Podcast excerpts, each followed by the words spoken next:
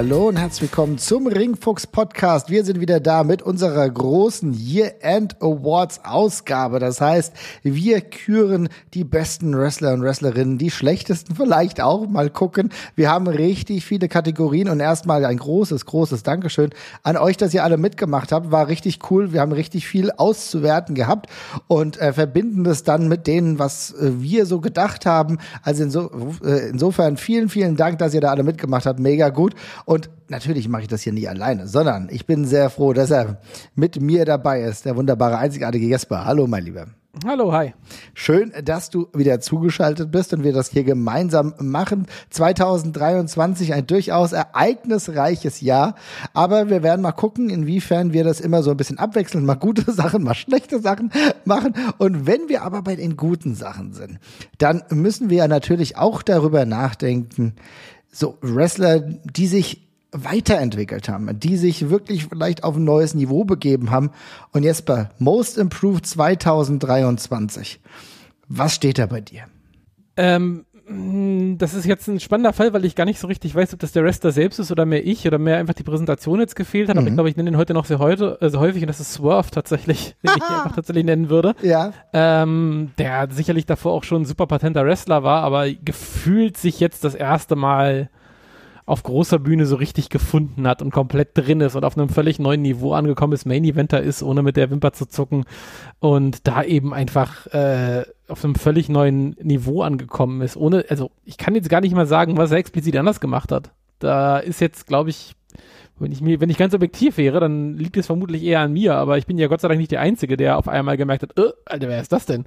Ähm, insofern würde ich sagen, ja, ich bleib bei Swerve auf jeden Fall. Du, ganz ehrlich, du bist auf gar keinen Fall der Einzige, denn das ist genau diese Kategorie, unter anderem vielleicht nicht die einzige, bei der Swerve komplett abgeräumt hat, ist tatsächlich ähm, mit 21,5 Prozent auch wirklich derjenige gewesen, der mit Abstand am meisten Prozent bekommen hat ja, in dieser Kategorie und das ist total nachvollziehbar denn Swerve hat für mich auch, für mich hat er auch noch mal eine Entwicklung gemacht. Ich konnte besser mit ihm connecten und das ist so spannend, weil natürlich könnte man ja sagen, na ja, den gibt's doch schon eine ganze Weile und das ist natürlich vollkommen richtig, den gibt's schon eine ganze Weile, aber ich habe ihn auch genommen. Ich habe ihn auch genommen, weil ich mehr emotionale Verbundenheit hatte, nachdem auch vieles nicht geklappt hat. Erinnern wir uns an den, das Anfangsstable, was er mal hatte mit den zwei großen weißen Dudes, ja, äh, muskulös, irgendwie der eine komische Dreadlocks gehabt, der andere äh, so ein Haaland-Verschnitt, ja, ist ja nicht sogar so, ähm, ja. und hat irgendwie alles nicht so gepasst. Du hast gedacht, okay, was ist das denn? Aber dann plötzlich in Kombination auch mit Prince Nana, dann diese Mogul Embassy Wertung. Die hat dazu beigetragen, dass ich auch erst gedacht habe, okay, ob das jetzt so gut passt, auch viele Kolosse dabei, Brian Cage ja einer, aber das äh, das Pairing auch mit Prince Nana, dass Prince Nana so ein bisschen der geckige Typ mittlerweile ist, aber gleichzeitig die Ernsthaftigkeit und die Düsterheit von Swerve noch mal besser rauskommt, in Verbindung natürlich aber auch mit den Matches, die er hatte. Und da sind natürlich, da werden wir auf einige heute noch zu sprechen kommen, aber da hat ihm natürlich auch äh, die Auseinandersetzung äh, mit Hangman echt gut getan. Ja, definitiv. Es ist total spannend zu sehen, weil ich war, muss ich ganz ehrlich sagen, kein großer Swerve Ultra. Ich fand ihn immer cool. Ich fand ihn auch cool, als er damals bei der WXW war. Da ist es ja irgendwie ein bisschen merkwürdig geendet. Ähm, ich glaube, man kann schon so sagen, das gab ja dieses Tag Team Swerve Strickland und äh, David Starr, äh, was dann darin geendet hat, dass sich offenbar die WXW für David Starr entschieden hat und gegen Swerve. Ja, mittlerweile wissen wir, dass es vielleicht nicht die allerbeste Option war. Ja, ja. ja. Ähm, äh, da hat er aber noch nicht so connected und ich fand ihn in der WWE ganz cool, aber jetzt bei AEW dieses Jahr kommt er überzeugt und das war bei euch, liebe Leute, ganz genauso. Aber vielleicht reden wir noch über Platzierung Nummer zwei, denn 10,7 Prozent Julia Hart. Lieber Jesper, Julia Hart auch davor schon ein bisschen relevant gewesen, aber dieses Jahr schon krasses Breakout, krasse Most Improved, muss man auch sagen, weil sie wirklich als Wrestlerin diesmal wahrgenommen wurde, oder? Ja, völlig valider Pick tatsächlich auch. Ich glaube, da könnte man sogar fast noch ein Jahr warten, bis man das gibt, weil ich glaube, da kommt jetzt noch viel, aber ähm, das war schon ein riesiger Schritt nach vorne auf jeden Fall. Ähm, Gerade auch in dem Alter muss man ja auch nochmal sagen, das ist ja wirklich noch äh, eine sehr, sehr junge Frau, ähm, die jetzt schon sehr weit ist und auch schon sehr selbstbewusst auftritt. Der hat das Ganze wirklich sehr gut getan. Hätte ich, habe ich tatsächlich auch drüber nachgedacht. Äh, wurde dann von Swerve noch ein bisschen überschattet, fand ich, aber auch super valider Pick auf jeden Fall. Ja, definitiv. Ihr seht schon, es hat sich ein bisschen was getan und wir werden heute im Jahr 2023, am Ende des Jahres 2023, so ein bisschen auf diese ganzen Entwicklungen schauen. Denn klar, wir machen jetzt diese Year-End Awards und Natürlich ist es total radikal subjektiv. Deswegen schreibt uns gerne, wenn ihr das ein bisschen anders seht. Ist vollkommen okay. Wir haben ja eine Discord-Channel und dafür ist dieser Austausch auf jeden Fall da, denn es gibt so viel Wrestling zu sehen und wir haben natürlich nur einen eingeschränkten Blickwinkel. Wir können gar nicht alles gucken, aber deswegen wollen wir mit euch in den Dialog gehen und in den Dialog sind wir auch gegangen äh, wenn es um die Storyline des Jahres geht. Und die Storyline, das ist ja auch eine Kategorie, die wir immer wieder gemacht haben. Und das fand ich ganz spannend zu sehen, denn es war doch in aller Deutlichkeit, und jetzt äh, würde ich sagen, kann ich ja gerne mal anfangen, die Storyline äh, 2023, zumindest von euch gewählt, mit deutlichem Abstand, 33,3 Prozent der äh, Abstimmenden haben die Bloodline-Story gewählt.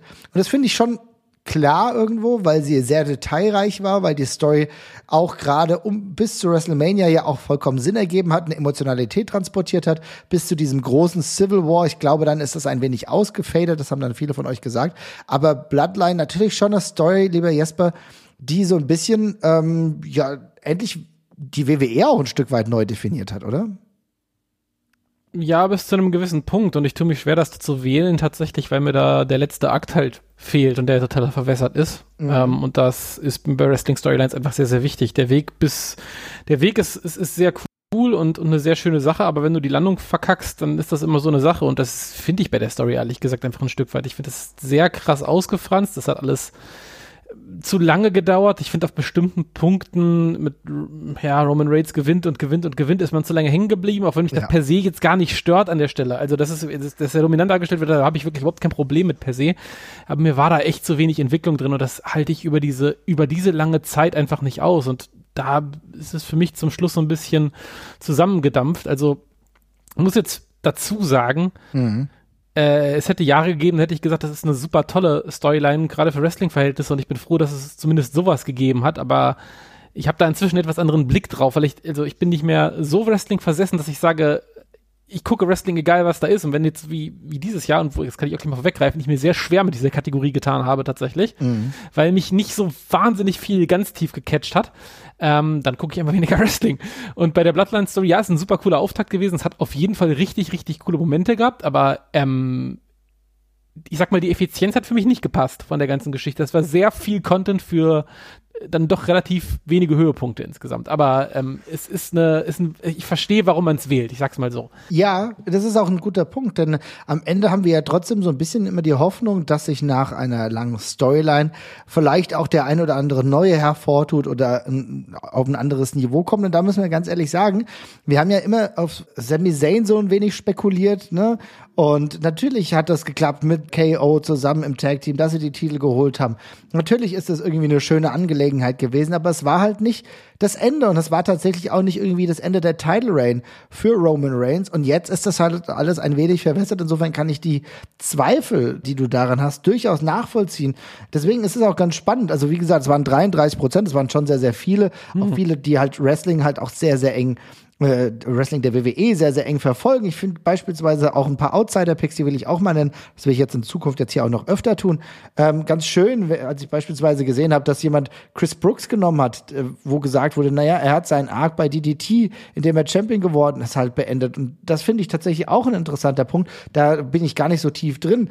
Gleichzeitig aber auch ein schöner Pick, auch wenn es nur einmal gewählt wurde Kamala Hayes gegen Ilya Dragunov, die beiden, die sich bei NXT ordentlich berungen haben und wo Ilya jetzt ja im Endeffekt auch da nochmal seinen Breakout hatte. Jesper, was hast denn du genommen? Bei der Storyline. Ja. Ähm, ich habe wirklich lange überlegt und ich hab, bin, bin für mich nirgendwo äh, angekommen, wo ich gesagt habe, ich äh, bin hundertprozentig damit zufrieden und habe mich deswegen auf etwas beschränkt, was ich eher im Kleinen schön fand. Das, und da bin ich aber zwei Sachen rausgekommen. Das eine war der Gauntlet von Brian Danielson, mhm. äh, wo er über die mehreren Wochen hinweg da bis zum Main Event gegen MJF keine Matches verlieren durfte, was jetzt keine Story im klassischen Sinn mit großem Drama gewesen ist, aber für mich eine super äh, passende Story für den Brian Danielson-Charakter und der äh, vielleicht genau das Gegenteil zur Bloodline, sehr kurz, sehr kompakt erzählt und dafür jeder Schritt für mich als Fan sehr schön war, weil da einfach nur geile Matches rausgepurzelt sind die ganze Zeit auf eine kompetitive Art und Weise. Also ich weiß noch, das gegen Takeshita und Bandido ging das ja teilweise, die alle hotter rausgegangen sind aus der ganzen Geschichte, als sie reingegangen sind was super gut geklappt hat. Es war kurz und kompakt erzählt, es hat zum Danielson-Charakter gepasst und hatte dann auch ein schönes Endgame mit dem Title-Match dann auch und alles. Also insofern, das habe ich schon sehr gemocht und das hat mir sehr gut gefallen und das ist sicherlich ziemlich genau äh, der Gegenentwurf zur Bloodline-Story in der Kürze tatsächlich auch. Aber das zeigt vielleicht auch gerade meinen Geschmack einfach. Äh, einen anderen Punkt, den ich gerne noch erwähnt hätte, war, ist die Geschichte mit Athena und, und Billy Starks bei Ring of Honor, die ich ziemlich cool fand.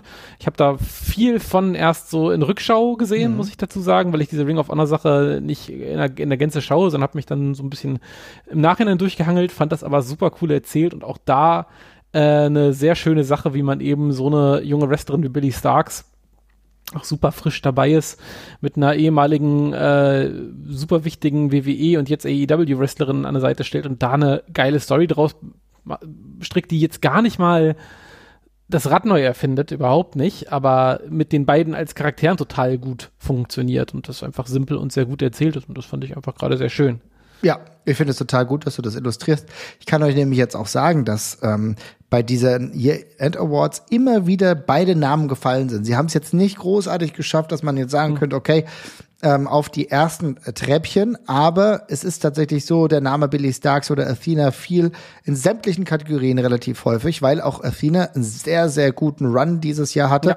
Und äh, die Situation mit Billy Starks, wie du sie schön illustriert hast, die ja erst, ich glaube, 18 Jahre alt ist, 19 jetzt, habe ich vorhin nochmal nachgesehen, aber ja. Danke dir, dass du nachgeguckt hast. Siehst du, also da ist gut, dass wir das äh, Wikipedia-Checking hier noch machen. genau, also die wirklich noch sehr, sehr jung ist und halt sich dementsprechend auch ja entwickeln konnte und dementsprechend sehr, sehr guter Contenter für die Storyline des Jahres. Finde ich sehr cool. Ich will noch meine ähm, Situation nennen, denn es ist tatsächlich so und ich muss sagen, ich habe mir ein bisschen ja, ich habe mir ein bisschen, ein bisschen schwer gefallen. Aber ich habe tatsächlich MJF gegen, gegen oder mit Adam Cole genommen. Und ich habe aber auch dazu geschrieben, und das ist so ein bisschen mein großes Problem, was ich dieses Jahr habe, mit Abstrichen. Denn ich fand diesen Act über weite Teile grundsätzlich echt cool. Ich habe ja weniger Abneigung gegen Adam Cole als du beispielsweise, ja. Und ähm, mir hat vieles davon ganz gut gefallen ich sag mal so, es hat halt aber auch jetzt kein Ende. und, und wie gesagt, ich habe das genommen, was mich storytechnisch mit am meisten irgendwie ja mitgenommen hat. Ich hätte eigentlich sogar ganz gern ähm, eigentlich hätte ich ganz gern sogar die ganzen, äh, die, ganze Eddie Kingston-Sache auch noch mitgenommen. Eddie Kingston gegen Castagnoli beispielsweise. Das war für mich ein bisschen zu wenig im Fokus. Das wird aber jetzt beispielsweise mit dem Continental Classic wieder aufgenommen. Vielleicht hätten wir, hätten wir diese Sendung am letzten äh, Dezembertag gemacht, hätte ich vielleicht sogar gesagt, naja, die Story, die sie um den äh, Continental Classic gesponnen haben, vielleicht ist das am Ende sogar das. Deswegen, ich weiß noch nicht, wie es da ausgeht. Dementsprechend MJF gegen Adam Cole und es ist tatsächlich auch der zweite Pick von, von euch, liebe Zuhörer und Zuhörerinnen gewesen. 20 Prozent haben ebenfalls gesagt MJF gegen Adam Cole. Aber Jesper, selbst wenn du deinen Bias gegen Adam Cole wegnimmst, müssen wir am Ende des Tages sagen, da ist halt auch viel, was handwerklich dann nicht mehr so gut ist, ne? Nee, ich komme bei dieser ganzen Fehde, glaube ich, äh, exakt da wieder raus, wo ich angefangen habe. also sowohl bei meiner Ambivalenz zu MJF und bei meiner leichten Abnecken gegen Adam Cole, ähm, die, den ich einfach nicht sonderlich toll finde. Sie hatten mich zwischenzeitlich mit der Story und dann passieren wieder Adam Cole-Dinge und das dauert alles zu lange. Und ich habe vor allem sehr Bedenken bei der Auflösung dieser Storyline, wo ich gerade irgendwie noch nicht genau weiß, ob da eine Version, ob es da eine Version gibt, eine Realität, bei der mir das alles gefällt, wohin das jetzt steuert. Ich bleib, du meinst aber, das Ende mit dem Devil, ja, ne? mit dieser Devil-Storyline, exakt. Ähm, ich, keine Ahnung. Vielleicht fehlt mir gerade die Fantasie, vielleicht kommt ja auch noch was ganz Tolles. Gerade wirkt es ja nach Sackgasse für mich, aber let's see. Äh, aber ja, ich habe, es hat sich für mich so einmal im Kreis gedreht und jetzt sind wir wieder am Anfang. Ähm, was nicht immer noch okay ist, weil du hast damit ein Jahr Wrestling gefüllt.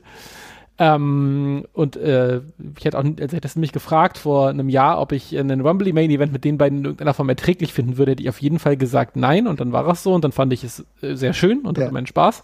Also insofern no harm done, wie der Brite sagt.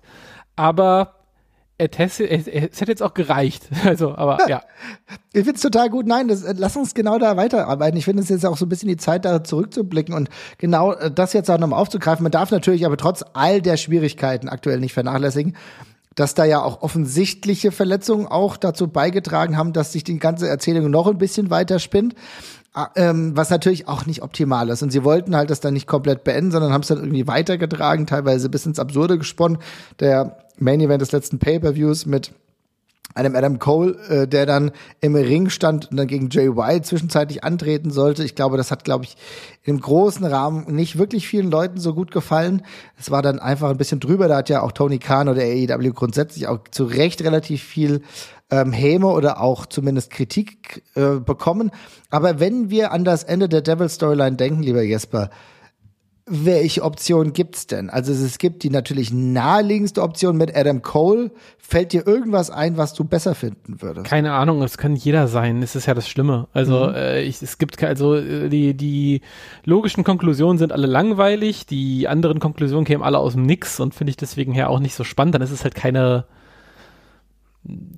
tolle Story mit dem eigentlichen Sinn, sondern äh, da gibt es einen Swerve. Also darum, ich keine Ahnung. Ich klar kann kann Adam Cole sein, kann Britt Baker sein, kann NJF selbst sein, kann House of Black sein. I don't know. Äh, kannst du alles draus machen, wenn du willst. Das ist es jetzt ja gerade. Sie haben Jack ja auch Perry. schon ah, Bitte unbedingt Jack Perry, da freue ich mich ganz besonders drüber, wenn der das ist. Das wird, äh, das ist genau der, das ist genau das, was AEW gerade braucht. Jack Perry als Auflösung von dem groß, von der großen Main Event Storyline. ähm, ja, klar, kannst du alles machen und ich, ich sag mal so, ich, für, für was völlig Unerwartetes ist es zu spät und mhm. für, ähm, den großen, großen Boom ja auch, ne? Für den großen Boom auch und für das offensichtlichste, für, für was offensichtlich dauert schon zu lange. Das ist so das Problem, ne? Wenn du, wenn, wenn du so eine Auflösung machst, wenn alle gerade sowieso schon drauf kommen und dann löst du es auf und es ist das, womit alle gerechnet haben, tut das nicht weh. Aber angenommen, es ist jetzt Adam Cole, denkt sich halt jeder, das hätten wir halt echt vor vier Monaten haben können, ne? Ja, und das, da, das da hast du dich halt einfach komplett, hast du dich halt komplett in eine Sackgasse gebracht, so dass irgendwie nichts sich cool anfühlen wird, bis auf hey, vielleicht zaubern sie irgendetwas aus dem Mut, womit keiner rechnet und schaffen es das dann auch noch irgendwie sinnvoll rückw äh, rückwirkend zu retconnen, aber ich, äh, ja, I don't know. Ich, hab, ich wünsche mir da nichts mehr. Ich schaue das einfach nur noch an und denke mir, oh, ich würde schon, würd schon wissen, was er da macht.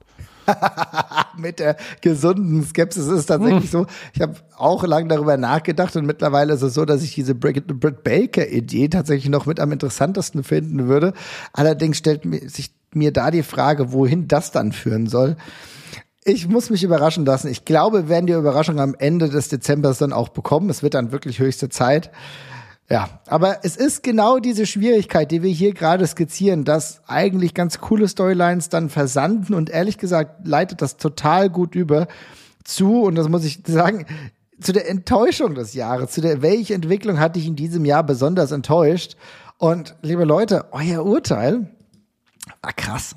War wirklich krass, denn 27 Prozent von euch haben halt gesagt, ja Leute, ich sag's wie es ist, AEW Booking dieses Jahr Jo. Das war nicht so knorke. Jesper, kannst du dich damit ja, zu Hause fühlen, anschließen. Das war mein leichtester Pick, aber ich glaube, das liegt einfach daran, dass es das ist, wo die meisten noch irgendwie am meisten involviert sind und auch hängengebliebene Fans, glaube ich, alle eine sehr klare Meinung zu haben, weil sie auf diese Promotion bauen, so wie ich, äh, um sich so ein bisschen durch ihren Wrestling-Konsum durchzubekommen. Und da ist dann eben einfach sehr viel nicht wahnsinnig pralle, kaputt bis schlecht gewesen.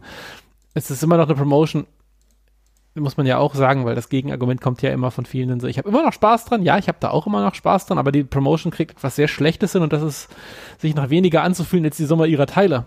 Mhm. Und ähm, die einzelnen Bestandteile sind alle wunderbar und klappen auch in der Regel noch ganz oft sehr schön, aber das fühlt sich noch weniger an, finde ich, wenn du dann mit so einer Show durch bist, relativ häufig. Und das ist in meinen Augen nicht gut. Es kommt irgendwie kein stimmiges Gesamtbild raus. Es geht leider an sehr vielen sehr wichtigen Stellen immer noch mal krachen und das klappt was nicht. So Sachen, wo man jetzt drüber streiten kann, wer daran schuld ist, wie diese ganze CM Punk Saga. Äh, aber auch kleinere Geschichten immer wieder, die nicht richtig aufgelöst werden, zu lange dauern oder überhastet werden. Es ist, es fühlt sich nie so richtig, richtig an. Und ich, diese Devil Storyline ist ja, glaube ich, ganz gut die, Person, die Personifizierung tatsächlich auch von.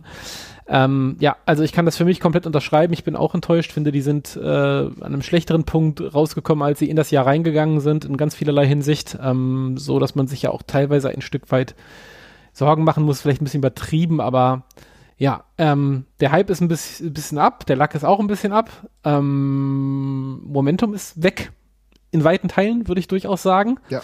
Und ähm, es sind bei vielen, sehr vielen großen Namen, äh, kannst du eigentlich jetzt schon sagen, die haben sie verpulvert. Und da kommt auch, glaube ich, nicht mehr viel. Ähm, also CM Punk, bei CM Punk wissen wir es, bei Kenny Omega würde ich ein Fragezeichen dran machen, aber dann gibt es auch noch so andere Figuren wie Malakai Black und dergleichen oder Miro und Co., mhm. wo halt nicht wahnsinnig viel rumkommt. Und ja. ja. will ich ganz kurz einhaken. Finde ich spannend, weil Malachi Black sehe ich nämlich komplett anders, ja. Weil, ähm, also, also ehrlich gesagt macht mir das House of Black und auch Malachi Black zum ersten Mal seit langer Zeit wieder richtig Spaß. Also, das, die sind nicht zu präsent, die sind aber schon ordentlich präsent. Also natürlich ist es persönlicher Geschmack, ne? Ja, mhm. aber, da, aber da würde ich dir widersprechen. Bei anderen Namen gebe ich dir vollkommen recht. Ich ähm, finde, Haus gegen das House of Black habe ich auch gar nichts. Malachi Black ist trotzdem in meinen Augen jemanden, der so heiß angekommen ist, dass du es aus dem schaffst, ein lustiges Trio-Tag-Team zu machen, ist jetzt nicht die Kunst. Ja. Also sorry, das ist einer der mhm. charismatischsten und flashiesten Wrestler, die die haben. Das ist ein ist, ist, ein, ist ein Kung Fu Goth. Wie, also natürlich macht der Spaß. So, das ist wirklich aber die, das sollte die leichteste Übung der Welt sein, dass dieser Typ Spaß macht. Der sieht aus wie eine Million Dollar und hat geile Drehkicks und äh, dem läuft noch schwarzes Blut aus den Augen. Was willst du denn noch so, ne? Aber so, wenn das jetzt die Baseline ist, dass man aus diesen Leuten so ein okayes Tag Team macht, ja, okay, fein. Aber das, das kann das kann's ja irgendwie nicht sein. Das nee. sollte ein Mainplayer sein sein und nicht, ja.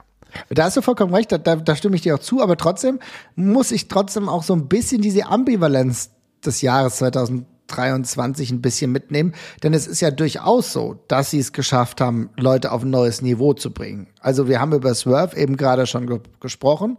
Es gibt auch andere Wrestler, äh, über die wir vielleicht noch sprechen. Ich nenne hier mal so, na, wir haben über Julia Hart auch gerade gesprochen. Julia Hart haben, das haben sie geschafft, sie zu etablieren, auf ein neues Niveau zu bringen, das Gimmick auch dementsprechend anzupassen, dass es Leute interessanter finden. Ich glaube, eine Tony Storm hat zum ersten Mal überhaupt einen Charakter. Das hat sie ja in der ganzen Indie-Wrestling-Zeit bei der WWE niemals gehabt, deswegen gab gab es keine absolute Bindung, auch als Tony Storm zum ersten Mal bei AEW war. Ja, es war cool, aber who cares? Und plötzlich haben die Leute ein Gefühl, sie haben, sie, sie, sie, sie poppen auch, wenn sie sie sehen. Also ich glaube, das ist, da ist schon viel Gutes dann auch passiert. Auch über Orange Cassidy, der den nächsten Schritt gegangen ist. Du hast es auch einigermaßen gut geschafft, Blackpool Combat Club sehr stark aussehen zu lassen. Klar, mit den Protagonisten vielleicht nicht ganz also, so schwer. Bitte, das, das, das, das wirklich, sorry, ich muss da ganz kurz reingehen. Ja. Der Blackpool Combat Club, das ist ja, das ist ja genau wieder das. Das sind die vier größten Namen, die die haben. Natürlich schaffst du es, dass das ein lustiges Tag-Team aus denen wird. Klar. Oder mhm. also ein lustiges Team. Das ist, aber du hast die, du hast, Mo, du hast John Moxley, du hast Brian Danielson, du hast äh, Claudio und du hast Willa Utah. Also das kriegst du ja nicht hin, dass das Mist ist, selbst wenn du es willst. Stimmt, ja. Also, und genau das, was du gerade gesagt hast, du hast gerade ganz viele Namen gesagt, wo du, bei denen jetzt auch gar nichts irgendwie kaputt gegangen ist oder wo es auf einem guten Weg gerade, man das auf einem guten Weg wählen kann, wie eine Julia Hart. Aber das macht AEW andauernd. Sie kriegen den ersten Aufschlag, kriegen ja. sie gut hin und das wird nie bestätigt. Mhm. Bei keinem. Das ist wirklich mein größtes Problem mit dieser Promotion tatsächlich gerade. Alles, wo du, wo, wo die, wo die Leute den Ball in der Hand gedrückt bekommen und dann loslaufen sollen, da wird's oft, die nächste Stufe fehlt mir. Also ich finde auch ein MJF ist nicht als Top-Player auf die Art und Weise bestätigt, wie er es hätte vielleicht sein können. Er steht in einer, steckt in einer lustigen Feder, aber wenn der den Titel ja, jetzt los da ist, bin ich bei dir. Mhm, da ja, bin ich bei so dir. Das, so das mhm. ist das eine Ding. Und das ist bei ganz vielen von den Wrestlern so. Ich habe das bei Hangman. Hangman rehabilitiert sich jetzt gerade so ein bisschen. Ja. Aber hätten wir diese, hätten wir diese Folge vor drei, vier Monaten aufgenommen, hättest du auch gesagt, das Momentum vom Title-Win damals ist völlig weg. Und das hat AEW, finde ich, sehr, sehr häufig, dass sie die Leute einmal fertig positionieren, aber sie schaffen es nicht, dieses Star-Level zu halten nach dem ersten Startschuss, der meistens cool ist, aber dann kommt es ins Stottern. Ja, es kommt ins Stottern. Ich habe so ein bisschen die Hoffnung, dass äh, das Continental Classic uns zumindest in wrestlerischer Hinsicht bei dem einen oder anderen auch noch hilft.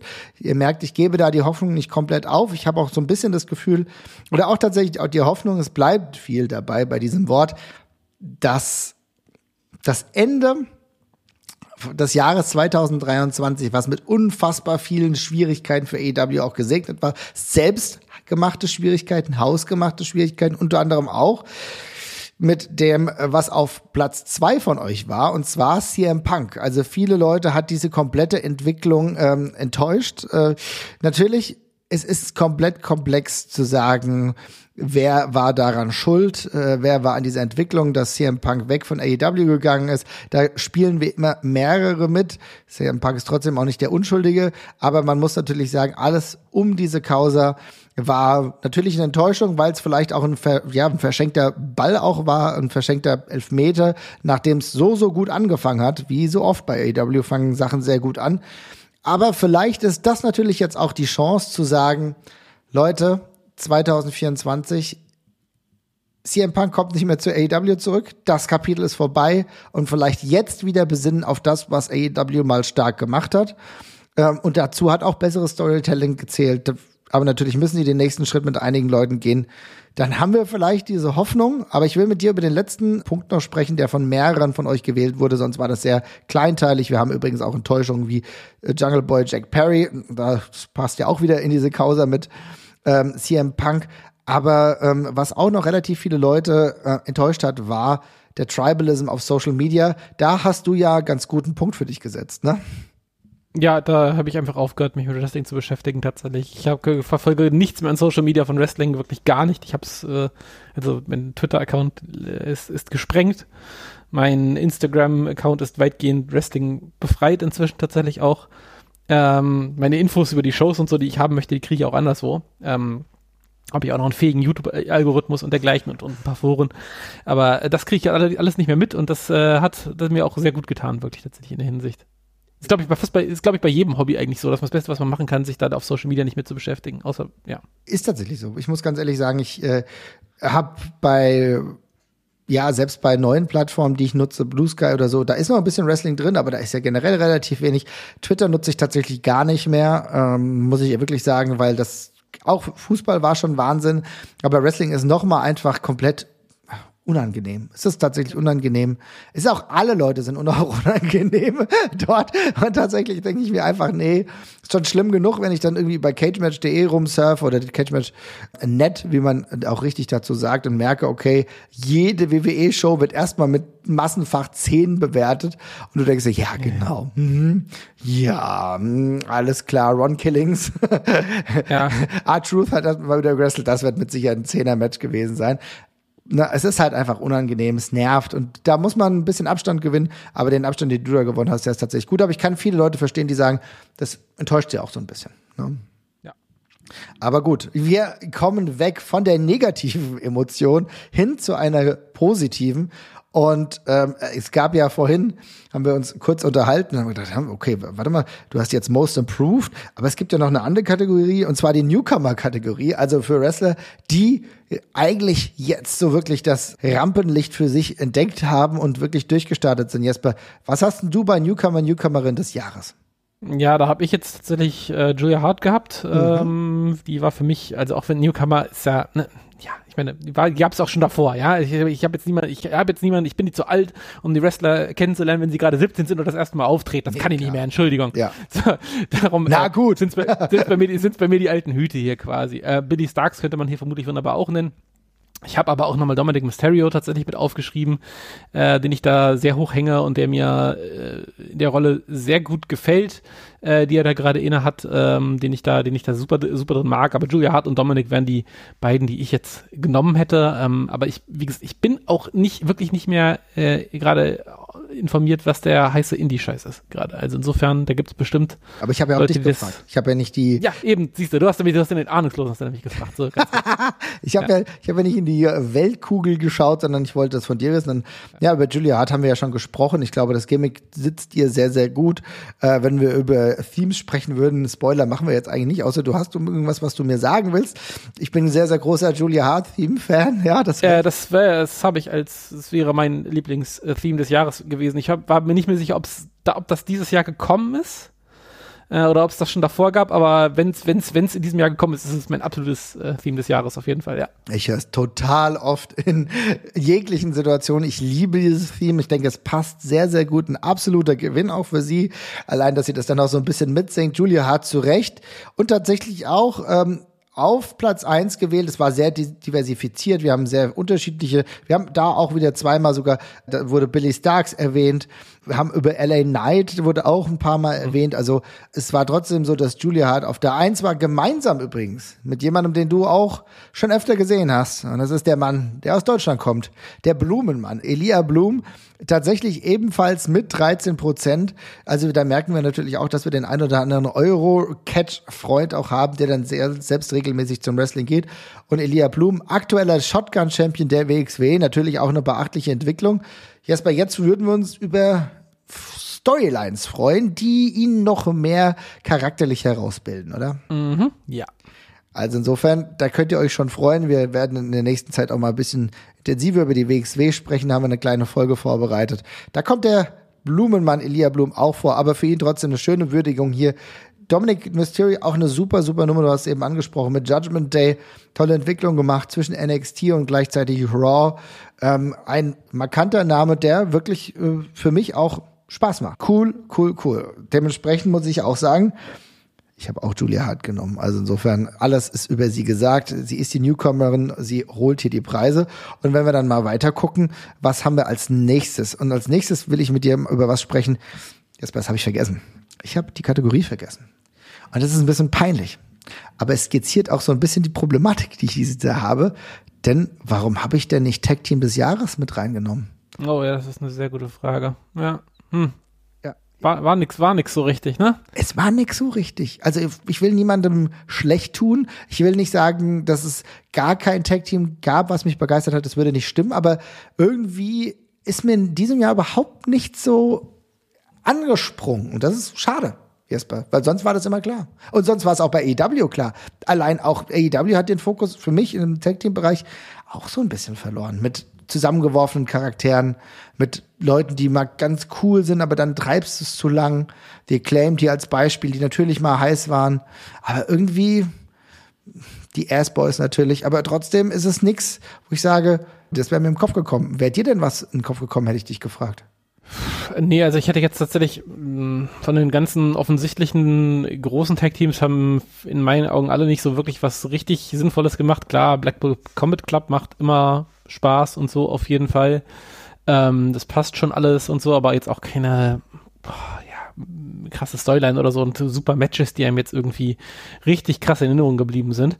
Ähm, ich hätte tatsächlich noch MK Ultra genannt von, von Impact tatsächlich, weil ich es spannend finde, dass mal zwei Frauen äh, und auch zwei sehr unverbrauchte mhm. Frauen noch auf der auf der großen Bühne, sage ich jetzt mal an der Stelle, also weil sowohl Killer Kelly als auch Mascha Slamovic, die sind jetzt beide keine keine unbeschriebenen Blätter auf jeden Fall, aber wurden jetzt ja noch nicht bei WWE mit einem ganz großen Gold oder sowas behangen oder dergleichen, das man nicht mit unverbraucht. Und ich finde, die kriegen eine ziemlich starke Präsentation dabei bei Impact Wrestling. Ähm, ist jetzt auch nichts, äh, hat nicht neu erfunden, aber ist mal was Cooles anderes und äh, hat mich gefreut. Killer Kelly wünschen wir sowieso immer nur das Beste. Ähm, ja, darum hätte ich die noch mit reingeschmissen vielleicht und ehrlich gesagt, ich hätte die eher in so einer Kategorie wie Newcomer Tag Team des Jahres oder sowas gehabt, aber in Ermangelung von dem, was wir gerade sagen, wäre es nicht schlimm gefunden, die da in die andere große Kategorie zu packen, weil der Rest hat maximal so ein bisschen seinen Status bestätigt, aber weder Elite noch FTA noch, weiß ich nicht, Judgment Day oder whatever oder Bloodline ist da ist irgendwie jetzt was Neues passiert. Es ist sehr, sehr wenig Neues im Bereich Tag Team passiert. Die Titelwechsel, äh, die es gab, erwartbar bis ein wenig komplett spektakulär. Natürlich hat FTA wieder einen ganz guten Run gehabt. 185 Tage den Titel gehalten mit tollen Matches, mit vielen Matches. Na klar, das, da war unter anderem der Bullet Club Gold, ähm, das äh, Best Two out of Three Falls Match extrem herausragend. Aber trotzdem ist es nicht so, dass ich sage, das ist der logische Pick. Am Ende finde ich MK Ultra total cool. Würde ich tatsächlich auch sehr gerne mal in Deutschland sehen. In dieser Form auch. Tatsächlich auch Props hier an Impact. Über die können wir vielleicht auch gleich nochmal nuanciert sprechen. Ich würde vielleicht noch ganz kurz mitgeben, was mir einen ganz kurzen Zeitraum extrem gut gefallen hat, waren tatsächlich die Guns ähm, mit der Präsentation. Auch hier, ne, es kann schon manchmal funktionieren, funktionieren. Und wenn ihr euch daran ja zurückerinnert, als die Guns mal rausgekommen sind mit einer Theme von 50 Cent, glaube ich, da habe ich kurz gedacht, okay, alles klar, das ist schon Big Money Tag Team hier. Das kann schon gut funktionieren. Das war für mich die Erinnerung in Sachen Tag Team 2023. Liebe Leute, die Kategorie ist total offen. Dementsprechend Ich stelle jetzt die Frage hier bei Spotify, beantwortet mir die Frage, wer ist euer Tag Team 2023? Und dann habt ihr, die Chance, das am Ende zu krönen. Ich werde das dann dementsprechend nochmal posten und dann gucken wir mal, was dann bei rumkommt. Aber ihr seht, ein bisschen, bisschen schwierig. Ein bisschen leichter ist es vielleicht, lieber Jesper, wenn wir uns darüber Gedanken machen, was die Live-Show des Jahres war. Ja, auf jeden Fall. Äh, ich übrigens fand es übrigens gerade spannend, dass wir gerade kein einziges Mal über The Acclaimed gesprochen haben im Tag Team des Jahres und ich finde auch nicht, dass wir es hätten tun müssen, aber nee. ich kann gerade noch nicht genau sagen, warum. Es ist irgendwie spannend, weil gemessen zur Hälfte des Jahres hätte ich gesagt, das wäre vermutlich ein klarer Contender, aber irgendwie war es dann nach hinten raus doch ein bisschen mau. Ähm, aber äh, gutes, gute, gute, gute, gute Brücke, weil äh, The Acclaimed haben wir bei einem wichtigen Moment live gesehen und das ist, glaube ich, auch relativ easy. Meine Live-Show des Jahres ist jetzt, glaube ich, auch keine Riesenüberraschung. Das ist AEW in Wembley tatsächlich gewesen, ähm, die ich, äh, was wir sehr genossen haben, haben wir auch schon drüber, drüber gesprochen. Ich glaube, es ist auch von, ich würde auch vermuten, dass es in der Liste relativ weit vorne kommt. Ja. Ähm, ja, hat mir sehr gut gefallen. Ähm, tolle Show, auch im Nachhinein immer noch sehr surreal tatsächlich, was das, was da passiert ist. Auch surreal gemessen an dem Restjahr von äh, AEW. Die Show kommt mir wie drei Jahre hervor. Also es sind, es sind, es sind keine vier Monate, wenn wir heute drüber sprechen. Wir haben gerade den 19. Ähm, das ist schon recht heftig, wenn wir drüber nachdenken, was allein in der Zeit bei, bei AEW passiert ist. Äh, und wie, anders sich diese Promotion auch gerade äh, anfühlt von der, ja, wie, wie hot sie halt ist. Ähm, ja, aber trotzdem, für den Moment war das perfekt. Für den Moment war das eine wunderbare Live-Show, die ich, die ich sehr genossen habe, trotz ein paar rückbetrachtender Schwächen teilweise, die die natürlich auch hatte. Mhm. Ähm, aber ja, auf jeden Fall wäre das mein, mein Pick. Ja, also da gehst du sehr d'accord mit sehr, sehr vielen. 34,6 Prozent der Leute, die bei uns abgestimmt haben, haben genau das gleiche gesagt wie du. AEW All In, natürlich waren auch viele Leute da. Ja, Leute, da passen 80.000 rein, aber natürlich auch der ein oder andere Hörer, Hörerin von uns. Und das war wirklich, wie du sagst, ich habe mich fallen lassen. Ich habe es sehr, sehr genossen. Ich habe alles genossen von Sting äh, kommt zum Metallica-Theme raus, aber auch äh, ja. das, das Match, äh, ja, Samoa Joe gegen CM Punk, eine Reminiszenz, eine Ironie teilweise auch, ja, an äh, vergangenes Wrestling. Ich fand, das war schön. Das war einfach ein rundes Ding und wie gesagt, am Ende war es sogar so, dass ich Jesper für einen kurzen Moment gesehen habe, dass er ein MJF ähm, Adam Cole Match nicht ganz schlimm fand. Am Ende ja. haben wir dann ein bisschen drüber gesprochen, aber es war cool. Und, und Jesper, deswegen, das ist unsere Hoffnung auch für 2024, ne? Absolut, ja, voll. Ja. Dann muss ich auch noch sagen, 23 Prozent von euch haben gesagt, ich habe es jetzt mal zusammengefasst, WXW 16 Karat Gold war für euch das Live-Event 2023. Oh, wirklich? Ja. Krass, das hätte ich jetzt nicht gedacht, dass es noch auf so viel kommt, um ehrlich zu sein. Ist spannend und ich finde deine Emotion so, dass ich da mal nachfrage, warum ist es bei dir so? Weil tatsächlich ist es für mich auch ein bisschen weniger in Erinnerung geblieben als andere Jahre. Ja, das ist es halt, also ich, äh ja, es ist einfach wenig in Erinnerung geblieben irgendwie, ne? Ja, also ich habe letztens mal darüber nachgedacht und habe dann auch mich in den Situationen vertan, in denen ich festgestellt habe, ach, die sind eigentlich viel früher aufeinander getreten. Ja. Ach so, ja. und ach nee, das war gar nicht im Halbfinale. So. Und da habe ich gedacht, okay, es hat sich im, im Mediengenre viel versendet, würde ich behaupten. Ja, ähm, ich habe auch, also ja, ist spannend. Ich habe auch irgendwie ähm, weder von der, also ich ganz kurz vorweg, es war trotzdem immer noch eine, eine, tolle, eine tolle, tolle Show. Ja. Äh, an, wo wir auch an vielen Sachen tatsächlich auch unseren Spaß hatten, aber ich würde ganz objektiv sagen, war das eines der schwächeren Karats der letzten Jahre äh, in vielerlei Hinsicht, wo auch im Nachhinein nicht so wahnsinnig viel daraus gewachsen ist an, viele, an vielen Stellen. Ähm, auch das ist mit super, der wichtigste Punkt, sorry. Ja, aber ich hatte, ich hatte, ja, aber ich hatte ein super tolles Wochenende trotzdem, aber da sind halt auch viele Wackelges Wackelgeschichten bei ein paar von den Gaststars, die so gar nicht gezündet haben, wie David Richards für viele, nicht nur für uns. Ähm, ja, und ansonsten eben auch wenig Aufschlag dafür, was danach gekommen ist. Insofern habe ich da gar nicht so wahnsinnig positive Konnotationen dran, bis auf das Ganze drumherum natürlich, was wie immer wunderbar war. Aber, ja. Und es ist ja auch in Ordnung, ja. Es ist auch gar nicht böse gemeint, aber was du halt sagst, ne, es ist so, ich habe wieder vergessen, dass Trey Miguel da war. So, ja. Um, Gott, das war dieses Jahr? Ja. Ja. Okay, krass. Ja, war halt einfach dieses Jahr da, aber das hätte auch irgendjemand anders sein können. Ne? Ja, krass, das habe ich nicht mehr auf dem Schirm gehabt, dass es dieses Jahr war. Ja, okay. Ja, und das ist halt so das Ding, ne? Mega gehypt. Ich habe mich richtig drauf gefreut auf Ahura gegen Maggot. Da müssen wir auch sagen, das ging dann zu lang. So das erste Match, ja, äh, am ersten Tag und ich so, oh ja, so so ganz abgeliefert hat's nicht. Da habe ich schon bessere Aufeinandertreffen der beiden gesehen. Ja, es war irgendwie dann Metehan irgendwie komplett unter ferner liefen gegen Irie. Ja, und irgendwie waren dann so ein paar Sachen. Und natürlich ist Tag drei dann auch äh, so gewesen, dass du gesagt ja, okay, cool, hat Spaß gemacht, da haben wir ja echt ein paar schöne Matches. Ja. Tisha Tihani war super geil. Da hat sich schon angebahnt, dass Tisha noch wichtiger für die WXW ist, als ich es normalerweise gedacht hätte. Es war, das, weil, weil es war so wichtig und dann natürlich der Lucha Six-Way. Einfach Lucha Rules, komplette Eskalation, Egle Blanc, Senza Volto Commander gegen Ares, Abe und Trey Miguel. Da war es geil so, ne? Aber mhm. irgendwie, es war halt keine 10 von 10. Ne? Ja, das würde ich auch so sagen wie gesagt, euch hat's trotzdem gefallen und das ist cool und ich finde es total geil, dass ihr alle Bock habt auf so viel Eurocatch. Da waren auch ein paar Picks von euch noch dabei, beispielsweise das Tag Festival in, inklusive Game Changer Wrestling. Das hat einigen von euch auch noch sehr, sehr gut gefallen. Fand ich übrigens, ich fand das mit Game Changer Wrestling auch cool. Ich hätte vielleicht auch eher den ersten Abend von Game Changer Wrestling sehen sollen muss ein bisschen besser gewesen sein, aber es ist cool. Und jemand hat auch geschrieben, die WXW in Recklinghausen so schön und klein und auch wirklich einfach persönlich. Ich kann dieses Gefühl komplett verstehen. Ne? Die großen Arenen, die großen Leute. Ja, aber so ein kleiner, schöner Catch in der, äh, in der regionalen Gegend, auch geil. Schön, dass er so viel mitgemacht hat. Hier hat ja auch jemand äh, Ref Pro mitgemacht. Ähm, und wie schön, jemand hat es offenbar zu Triple A, Triple Mania nach Tijuana geschafft. Also da heb ich meinen imaginären Hut. Ich hoffe, wir sehen uns alle in London wieder. Also, da war viel dabei, live-mäßig, und da wird ja nächstes Jahr noch mehr dabei sein, wenn wir überlegen, All In gibt's wieder. Die WWE in Berlin mit dem Bash in Berlin. Wenn ihr günstig Karten erstehen wollt, glaube ich, aktuell nur 1200 Euro oder so. Danke ans Dynamic Pricing. Aber gut, äh, das ist auch eines der schlimmen Sachen. Aber ähm, wir haben ja das schon äh, darüber ja schon ein wenig gesprochen. Wir haben über die negativen Entwicklungen gesprochen. Das könnte ja auch eine negative Entwicklung sein. Aber gleichzeitig müssen wir jetzt auch mal ein bisschen dazu kommen, dass es auch Wrestler gab, die vielleicht nicht total immer im Fokus sind, aber da sind, wenn sie gebraucht werden. Und das sind oftmals vielleicht auch einfach die MVPs, also die, die so wertvoll für eine Company sind, dass ja sie nicht zu ersetzen sind. Und da würde ich, wenn es okay ist, lieber Jesper, mache ich da mal den Anfang, denn es ist tatsächlich ein Pick, den offenbar nur ich gewählt habe. Ich habe mich für John Moxley entschieden. Ich finde, mhm.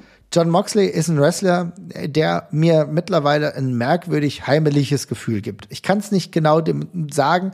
Ich finde Moxley einfach geil und ich bin eigentlich nicht mit ihm so groß und warm geworden, lange Jahre. Ich fand ihn, sein WWE-Run irgendwie, ja, okay, aber haben mich irgendwie andere begeistert. Aber irgendwie habe ich dieses Gefühl, wenn ich AEW gerade definieren müsste, dann ist er derjenige, auf den ich mich verlassen kann. Er ist derjenige, der auch immer irgendwie auch ein bisschen die Wahrheit sagt, wenn ich an, daran denke, wie er über CM Punk gesprochen hat äh, als er gesagt hat, es tut mir leid, dass CM Punk nicht derjenige ge geworden ist, für den ihr äh, ihn gehalten habt, für, für, auf was ihr gehofft habt. Fragile Mind, Fragile Ego, Fragile Body. das fand ich schon, das war schon hart. Aber das sind halt alles so Nuancen, wo ich dann sage, ja, Moxley ist dann immer derjenige, der die Kohlen aus dem Feuer holt, der da ist, der andere auch elevated, der es beispielsweise mit Orange Cassidy geschafft hat. Und für mich ist dementsprechend halt einfach John Moxley, der MVP. Für mich persönlich, tatsächlich für niemand anderen hier, aber ich wollte mal eine Lanze für ihn brechen. Wen hast denn du da genommen? Ich habe den witzigerweise auch.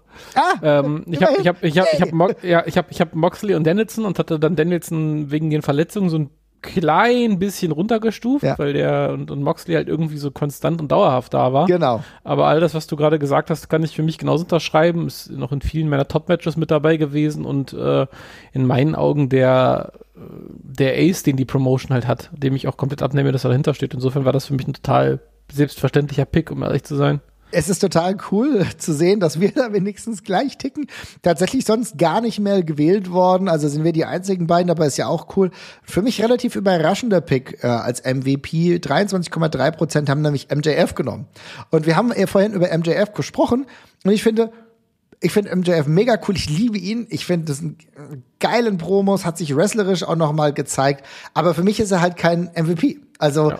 weil, weil er genau, also diese Mold, die John Moxley erfüllt, dass du ihm immer den Titel geben kannst, dass du mit ihm alles machen kannst und dass er auch alles macht, dass er das Continental Classic gerade auch wieder in seinem eigenen ja, Wrestling-Verve wirklich etabliert. Das finde ich total geil. Und das ist etwas, was ich bei MJF halt nicht habe. Ja, das, ja, kann es wieder nur genau so unterschreiben, ja. Würdest du denn dann aber mit dem zweiten Pick, der 13 Prozent haben immerhin einen anderen Namen gewählt, durchaus eher mitgehen, denn da wurde lieber Jesper Christian Cage gewählt. Mm, ja, ähm, ich glaube, da würde mich jetzt so im Vergleich zu Moxley so ein bisschen die Card-Position vielleicht ein bisschen herunter wirtschaften äh, oder runterbringen, mhm. was bei der Meinung, weil ich glaube, Moxley kannst du jederzeit problemlos in den Main Event schmeißen und das passt und das sehe ich bei Christian Cage jetzt gerade nicht so. Ähm, aber ich habe den auch als ähm, Pick beim, bei einer anderen Kategorie tatsächlich mit sehr weit vorne dabei. Insofern, ich weiß, verstehe voll, wo das herkommt. Also andere Card-Kategorie, aber ja, voll. Ähm, nicht für mich persönlich, aber äh, als, als, als in, in, Sachen Konstanz und auch den Laden zusammenhalten, kann man für den sicherlich da auch das Argument machen, ja. Es ist schon spannend, ne? Es ist schon interessant zu sehen. Ich finde das tatsächlich eine sehr gute Wahl von denjenigen, die den äh, genommen haben, denn am Ende ist es so, du denkst, naja, gut, okay, ja, Christian macht halt ein gutes Ding und plötzlich denkst du, ja, der ist ja aber auch echt in vielen ganz guten Main Events gewesen. Ne? Darby Allen beispielsweise äh, gegen Christian Cage war ein sehr, sehr krass geführtes, cooles Match. Ähm, Darby Allen, die haben es ja äh, und er haben es ja sowieso auch länger behagt, aber es sind auch diese anderen Momente, wo du denkst, ja, es funktioniert eigentlich doch ganz gut und ähm, vielleicht hast du ihn in folgender Kategorie. Warte mal, nee, ich gehe erst noch mal in die weiteren MVPs des Jahres, weil mhm. das finde ich ganz spannend, weil bevor ich jetzt hier einfach so durchrushe, können wir ja auch noch mal ein paar andere Namen nennen, die auch oft genannt wurden. Ava Everett wurde beispielsweise ein paar Mal genannt. Ähm, hat es nicht ganz aufs Treppchen geschafft, aber ich weiß nicht, äh, wie genau du das beleuchtet hast. Aber wenn du dir Ever Everett bei der WXW angeschaut hast, dann muss man schon sagen, die war schon eine, die hat mit am meisten unterhalten. Ja, schon unterhalten, ja, aber das ist mir für so einen Titel ein bisschen wenig, um ehrlich zu sein. Mhm. Aber äh, ja, äh, unterhaltsam war sie auf jeden Fall. Ich ähm, sehe da jetzt aber nicht so, als dass sie da, also ähm, Moxley hat das Ding halt getragen auf den eigenen Schultern größtenteils und das sehe ich jetzt bei Everett nicht unbedingt so, aber ich äh, verstehe, wo es herkommt, ja. Ja, ja. Ich verstehe auch, wo es herkommt, auf jeden Fall. Und ich finde, kann man aus dem WXW-Kontext durchaus auch nehmen. Axel Tischer ist noch ein anderer Name, äh, der mehrfach gefallen ist. Und da muss ich sagen, trifft auf die WXW-Kategorie tatsächlich ganz gut zu. Mhm. Oder? Was war, meinst du? Ja, nee, ich hatte, es war, in, war ein zustimmendes, äh, hm, würde ich sagen, ja. Ja, definitiv. Also hat ja unter anderem diese Serie gehabt mit Peter Tihani, was er dann zwar schlussendlich verloren hat, aber natürlich auch nicht schwächer dann da weggeht. Ähm, lediglich, ich will mal sagen, das Storytelling oder das Booking macht einer weiteren Fortführung ein bisschen ein Strich durch die äh, Rechnung, mhm. aber Axel Tischer, glaube ich, im gesamteuropäischen Kontext einer der MVPs. Also insofern ganz spannend und äh, spannend auch die Tatsache, dass Cody Rhodes ein paar Mal genannt wurde. Äh, Cody, der, glaube ich, für sich trotzdem ein ziemlich gutes WWE-Jahr hatte, aber für mich durch die Niederlage bei WrestleMania irgendwie an Bedeutung verloren hat. Ist es so fies? Hm, weiß nicht, ob es zu fies ist. Also ich würde jetzt potenziell ähnlich sehen. Ich habe aber auch nicht so viel WWE geguckt, dass ich jetzt sagen kann, wie er jetzt in den Weeklies und dergleichen war. Aber ja, ich ähm, nicht die nicht die ganze Adlung, über die er noch kommen kann. Ja, um. aber genau, du sagst es, sie kann noch kommen. Schauen wir mal, ob sie kommt. Aber ähm, das würde ich sagen, dann sehen wir auf jeden Fall MVP, haben wir ein paar Namen jetzt schon genannt und zumindest unser MVP Unanimous John Moxley. John Moxley vielleicht auch im Match des Jahres. Und jetzt kommen wir so in diese goldenen Kategorien, die uns auch ganz viel Freude machen, wenn wir darüber nachdenken, oh, wer könnte es sein, was könnte da gewählt worden sein. Und liebe Leute, ihr habt unfassbar viele unterschiedliche Matches genannt. Ähm, Rhea Ripley gegen Charlotte Flair beispielsweise bei WrestleMania 39 wurde genannt. Es gibt auch ähm, Omega gegen Vikingo. Ich nenne jetzt nur die, die so eher seltener genannt wurden. Donovan mhm. Dijak gegen Ilya Dragunov bei NXT Battleground. Wirklich ein tolles Match der beiden ehemaligen WXW-Wrestler. Aber äh, wenn ich äh, darüber nachdenke, was war mein Match des Jahres? Tja, da muss ich ehrlich gesagt sagen, ein Pick, der sonst nie gewählt wurde. Brian Danielson gegen Zack Saber Jr. Ich habe so viel Spaß gehabt bei diesem Match. Ich habe mich so darauf gefreut. Es hat technisch mir alles gegeben, was ich mir erhofft habe. Das war mein äh, Pick. Brian Danielson äh, gegen Zack Saber Jr. hat niemand anderes noch gewählt. Jesper, wen, welches Match hast du denn genommen?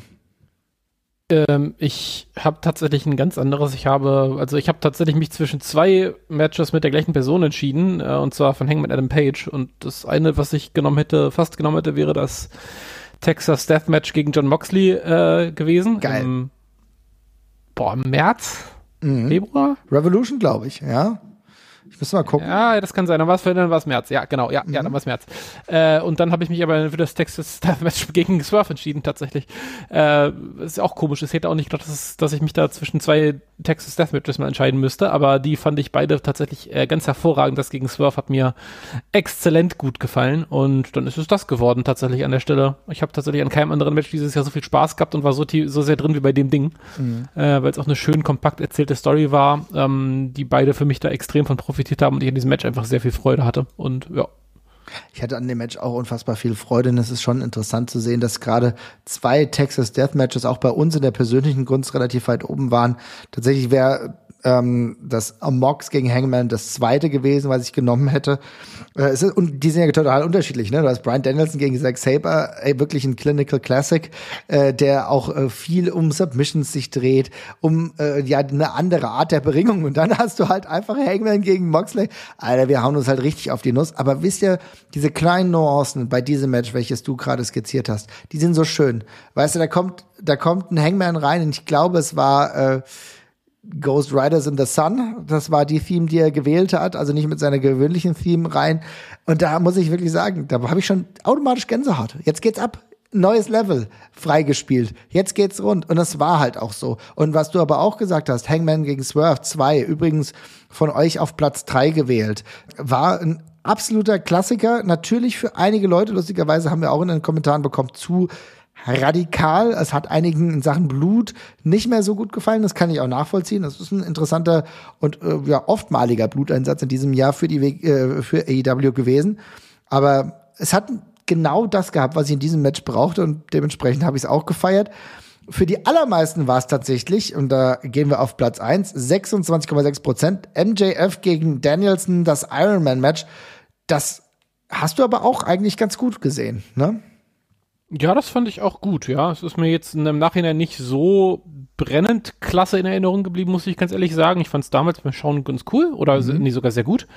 Ähm, aber mh, ja, irgendwie weniger hängen geblieben, irgendwie tatsächlich rückbetrachtend. Ich weiß gar nicht wieso. Vielleicht ist es einfach zu lange her, dass ich es gesehen habe. Habe ich, hab ich tatsächlich gar nicht drüber nachgedacht, über das Match jetzt beide für die Kategorie. Ja. Vielleicht auch einfach ein bisschen in Vergessenheit geraten für mich persönlich.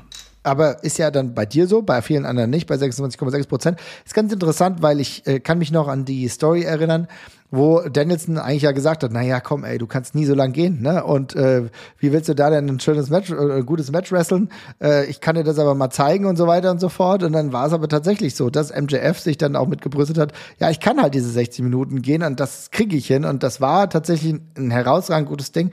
Ja, auch viel Freude gemacht, sehr vielen von euch ebenfalls. Mit 13 Prozent der Vollständigkeit halber. Noch Omega gegen Will Osprey bei Wrestle Kingdom. Hat auch vielen Leuten gefallen, fand ich auch ebenfalls richtig cool. Und auf Platz drei mit Hangman gegen Swerve 2, Gunther gegen Sheamus gegen Drew McIntyre bei WrestleMania. Und das war wirklich ein ganz schöner Banger. Es war für mich auch das Highlight bei den zwei Tagen WrestleMania. Hast du dir das auch angeguckt oder hast du da mittlerweile schon gesagt, komm, jetzt ist aber WWE mal erstmal? Habe ich, hab ich tatsächlich nicht gesehen. Ah, siehst du, dann für dich auf jeden Fall eine Empfehlung, das noch nochmal nachzugucken. Und ich spoiler, es wird nicht das letzte Mal sein, dass wir hier über Gunther sprechen. Also insofern richtig viele coole Matches äh, dabei gewesen. Wo man auf jeden Fall ganz genau die Augen aufhalten sollte, ist tatsächlich, wenn wir jetzt schon das Match des Jahres hatten, bei den Leuten, die man vielleicht gar nicht mehr wirklich sehen will. Und zwar die Wrestler, die ich gar nicht mehr sehen möchte im nächsten Jahr. Wir haben mal darüber gesprochen, da gibt's ja tatsächlich einige und ich sage dir jetzt mal direkt, wen ich nehme, weil ich glaube, der wird gar nicht mehr gewählt, aber ich habe so viel Positives über das Continental Classic gesprochen, aber ich kann Jay Liesel nicht mehr sehen. Ja, aber wem geht das denn erst zu diesem Jahr so? Also ich meine, das war doch, also, also ganz im Ernst, das war doch schon immer so, oder? Also, äh, das ist keine neue Entwicklung, oder? Nein, aber dieses Jahr ist besonders nervig, wenn auch keine Singles-Matches ist. Das sehen wir gefühlt seit zehn Jahren so. Also ja, ich kann es verstehen, aber das ist für mich keine neue Entwicklung, ja. Ja, also keine Ahnung, ich habe ihn davor ja viel in so Tag-Team-Sachen mit Jeff Jarrett gesehen und dann konntest du vielleicht mal mit einem Auge zugucken oder du hast ein bisschen geschmunzelt, aber es war nicht so dramatisch. Aber mittlerweile in den ganzen Singles-Bouts verstehe ich das Flair jetzt auch nicht mehr, dass er da jetzt reingewurschtelt wurde. Das ist alles solide, aber es gibt mir halt gar nichts. Deswegen, ah ja, für 2024 ach, es muss nicht sein. Ähm, sehr viele von euch haben einen Namen gewählt. Das war fast in dieser Drastik ein wenig überraschend. Und zwar 25,9 Prozent haben sich dafür ausgesprochen, CM Punk nie wieder ertragen zu müssen. Jetzt bei ein hartes Urteil. Mm, ja, aber kann ich schon auch ein Stück weit verstehen. Also ich glaube, dass den wollten einfach sehr viele in einer wichtigen Rolle bei dieser Promotion jeweils sehen und ich glaube, die WWE-Geschichte ist für viele da auch ein bisschen durcherzählt. Beziehungsweise fehlt vermutlich auch ein bisschen die Fantasie, was da jetzt als nächster großer, cooler Step kommen sollte. Also das kann ich schon ein wenig nachvollziehen, auf jeden Fall. Ich habe persönlich auch kein Interesse daran, den Weg von CM Punk jetzt gerade noch weiter zu verfolgen, aber verstehe auch voll, dass man es anders sieht. Ja, ja, also ich glaube, ähm, äh, die Personalie CM Punk ist ja in vielerlei Hinsicht eine, die ja sehr viele Menschen bewegt. Das werden wir auch in den anderen Kategorien noch sehen. Aber es ist natürlich schon so, dass für viele so der Appeal halt auch jetzt gar nicht mehr da ist, zu sagen, okay, jetzt brauche ich jetzt eine Fehde CM Punk gegen Seth Rollins. Und darüber hinaus muss man ja auch mal drüber sprechen, wir haben ja öfter auch über die CM Punk Matches bei AW gesprochen und da kann man ja auch ganz ehrlich sein, das haben wir auch äh, immer mal wieder illustriert. Das war ja auch nicht alles immer total reibungslos. Also man hat ihm den Ringrost schon ein bisschen angemerkt. Ich weiß jetzt nicht, ob das jetzt zwingend in der WWE besser sein muss. Ja. Dementsprechend, das ist bei euch die ganz klare Nummer eins mit 25,7 Prozent. 11 Prozent haben noch gesagt, Alter, warum bringt denn AEW Ric Flair zurück? Auch etwas, was ja, ich sehr gut nachvollziehen fairer Punkt, ja, ja, ja. Also dementsprechend, ne, ja, mittlerweile Tony Khan sagt dann, ja, naja, der ist halt jetzt Sponsor und der gibt uns Geld. Ja, aber muss jetzt auch nicht sein, ne? Jetzt, wen hast du denn gewählt? Hast du da irgendjemanden? Ich habe da niemanden tatsächlich. Ich habe ich hab, ich hab dafür, ich glaube, einfach nicht genug Wrestling gesehen, als dass ich mich an jemanden da so hätte stören können dieses mhm. Jahr. Ich glaube, dass es da ganz viele Leute gibt, wenn man, wenn man das wöchentlich weiterhin gerade guckt ähm, und sich da alles gibt, dann, dann nutzt sich da vieles ab. Bei mir ist es halt gerade so, ich gucke echt wirklich sehr selektiv, darum ähm, habe ich so wenig Abnutzungserscheinungen gerade ähm, dass, dass, mich, dass mich das so trifft. Aber ich kann die, kann die Picks verstehen und Ric Flair wäre mir vielleicht auch trotz der Kürze der Zeit, die man jetzt gerade sieht, vermutlich auch für mich eine, eine gute Wahl gewesen, ja. Ja, es sind viele nachvollziehbare Situationen dabei. Chris Jericho kam öfter vor. Ein Martin Guerrero, ja, den habe ich tatsächlich zum Glück jetzt nie wrestlen sehen. Ich glaube, das darf auch gerne so bleiben. Ähm, ja, und ansonsten äh, haben einige Leute wirklich tatsächlich auch ein Problem damit, ähm, den Bullet Club noch weiter zu sehen. Auch da ein paar Nominierungen fand ich fast ein bisschen überraschend, denn lustigerweise hat der Bullet Club Gold, es geht um den Bullet Club Gold, eigentlich eine ganz positive Entwicklung genommen, aber das ist die Bandbreite, wie wir sie haben. Klarer sieht es tatsächlich ein bisschen bei dem Oh my God Moment aus 2023 und Jesper, auch äh, wenn du nicht alles in jeglicher Tiefe verfolgst, du hast auch so einen Oh my God Moment, oder? Äh, ich habe tatsächlich das Texas Deathmatch hier genannt, was, was ich einfach aufgrund der äh, der Härte so gemocht habe. Also ja. das, das, das, das, das, das letzte gerade, wo ich äh, so wahnsinnig viel Spaß dran hatte und von der Intensität so mitgerissen war tatsächlich. Und ähm, da so viele coole Kamer Kamerashots dabei gewesen, auch von Swerve, die alle so unglaublich äh, gory und grizzly ausgesehen haben, dass ich das sehr gemocht habe. Ähm, ansonsten ist mir halt noch sehr stark die, äh, die Schaschlik-Spieße im Kopf von Moxley im Kopf geblieben, ah. auch weil das einfach li live der Fall gewesen ja. ist und ich das sehr, sehr witzig fand, aber ich bin gespannt, was der Rest gewählt hat. Nee, du hast sehr, sehr gute Sachen genannt und ehrlich ah. gesagt 15 Prozent ähm, haben auch gesagt, das was ja äh, die zweitmeisten Nominierungen waren tatsächlich ganz ehrlich, wir können sich entscheiden. Das ganze Match, Swerve gegen Hangman 2, waren einfach, war einfach total krass. Und das ging sau vielen so, weil die gedacht haben, holy shit. Und dann, Alter, jetzt trinkt Hangman noch das Blut von Swerve Strickland. Es war ein einziges Oh my God Match. Okay, wunderbar. Dann freue ich mich, dass ich richtig gelingen habe Auf oder beziehungsweise im, mitten, im, mitten im Mainstream war. Ja, es ist, du bist diesmal mitten im Mainstream. Ja, ich weiß nicht, ob du das musikalisch dann auch noch ganz gerne hättest, aber in dieser Meinung bist du auf jeden Fall im Mainstream und eine Position und ansonsten hat sich vieles verteilt auf unterschiedliche. Viel, viel hat sich beispielsweise auch verteilt. Ne? Es gab so einen, den Turn von Jay Uso gegen die Bloodline. Das war so ein, so ein Ding, was jemand gut fand. Statlanders äh, Surprise Return hat ein paar Leute gefreut. Das Chris Jericho beispielsweise bei Rev Pro 11 war. Äh, das sind halt so Sachen, wo du sagst, okay, krass, was passiert hier? Edge wurde genannt bei AEW. Aber natürlich, Nick Gage äh, in Deutschland auch für ein, den einen oder anderen ja. absoluter Surprise-Moment. Kann man natürlich verstehen, weil wir ja jahrelang gedacht haben, dass Nick Gage vielleicht gar nicht mehr nach Deutschland einreisen darf. Er hat's geschafft. Aber, liebe Leute, was von euch am meisten gewählt wurde, 26 Prozent CM Punk zurück in der WWE. Und ich muss auch sagen, das war auch bei mir tatsächlich der Moment, der Oh mein Gott Moment des Jahres und das ganz neutral zu formulieren, denn ich habe aus irgendeinem Grund gedacht, weißt du was, ich gucke halt Survival Series live, kann eh nicht schlafen. Und dann habe ich das, habe ich mich da schon durchbrutalisiert, habe das schon durchgeprügelt. Und dann habe ich gedacht, naja gut, okay, jetzt wird ja nichts mehr passieren. Cool, Randy Orton ist wieder da, dem geht's gut, der sieht fit aus, mega nice. Und dann hörst du dann die Themen, die dem einen oder anderen mittlerweile mit Sicherheit schon zum Hals raushängt. Und dann habe ich mich schon gewundert, weil in Anbetracht der Tatsache, dass CM Punk ja so oft so viel Negatives über die WWE erzählt hat, habe ich das ein bisschen gewundert und das ging, wie gesagt, 26 Prozent von euch ähnlich und erstmal ganz neutral muss man sagen, das war auch schon ein absurder Moment. Ne? Ja, ja, voll, voll fair. Also auf jeden Fall. Also insofern äh, für viele absolut das krasse Moment oder der krasse Moment des Jahres. Insofern kann man auf jeden Fall nachvollziehen. Aber wir gehen jetzt mal so ein bisschen ins Eingemachte und äh, mal, wenn wir darüber nachdenken, Euro-Wrestling verfolgen wir relativ eng, da gucken wir ganz genau, was da so passiert, gerade im Bereich WXW, aber man schaltet ja dann auch immer mal in Berlin ein, bei der GWF, da bin ich ja auch öfter mal vor Ort. Wer war denn so dein Euro-Wrestler oder Euro-Wrestlerin des Jahres? Ja, da muss ich leider passen. Ich habe da bei der Kategorie sehr, sehr lange überlegt und ähm, kam, kann, bin mir nicht so wirklich einig mit mir selbst geworden, wen ich hier guten Gewissens äh, nennen kann. Also ich habe so ein paar Namen gehabt, wo ich kurz drüber nachgedacht habe, ob es das vielleicht wäre. Das sind aber alles ehrlich gesagt Namen gewesen, die mich dann persönlich so zu kalt gelassen hätten, wo ich dann selber gesagt habe, das ist ähm, äh, sehe ich eigentlich gar nicht so für mich persönlich. Also es wäre vielleicht eine Vernunftsentscheidung gewesen, aber darüber hinaus nichts. Ähm, ich habe dann kurz über äh, Dennis Nulnig nochmal nachgedacht, tatsächlich wegen dem Sieg im Tag-Team, äh, Tag-Team äh, Tournament-Finale. Äh, aber ehrlich gesagt, das ist ja auch ein ziemliches, so der ziemliche einzige Ausrufezeichen in dem Jahr gewesen, verletzungsbedingt von ihm auch tatsächlich noch, finde ich. Ähm, und darum ja. pa passe ich hier tatsächlich gerade. Ich habe konnte, hab da, also ist, nicht, dass ich da jetzt irgendwie die, die Leistung unter Sheffield stellen möchte von vielen, aber so ein richtiges Durchstatterjahr habe ich nicht so wirklich ausmachen können.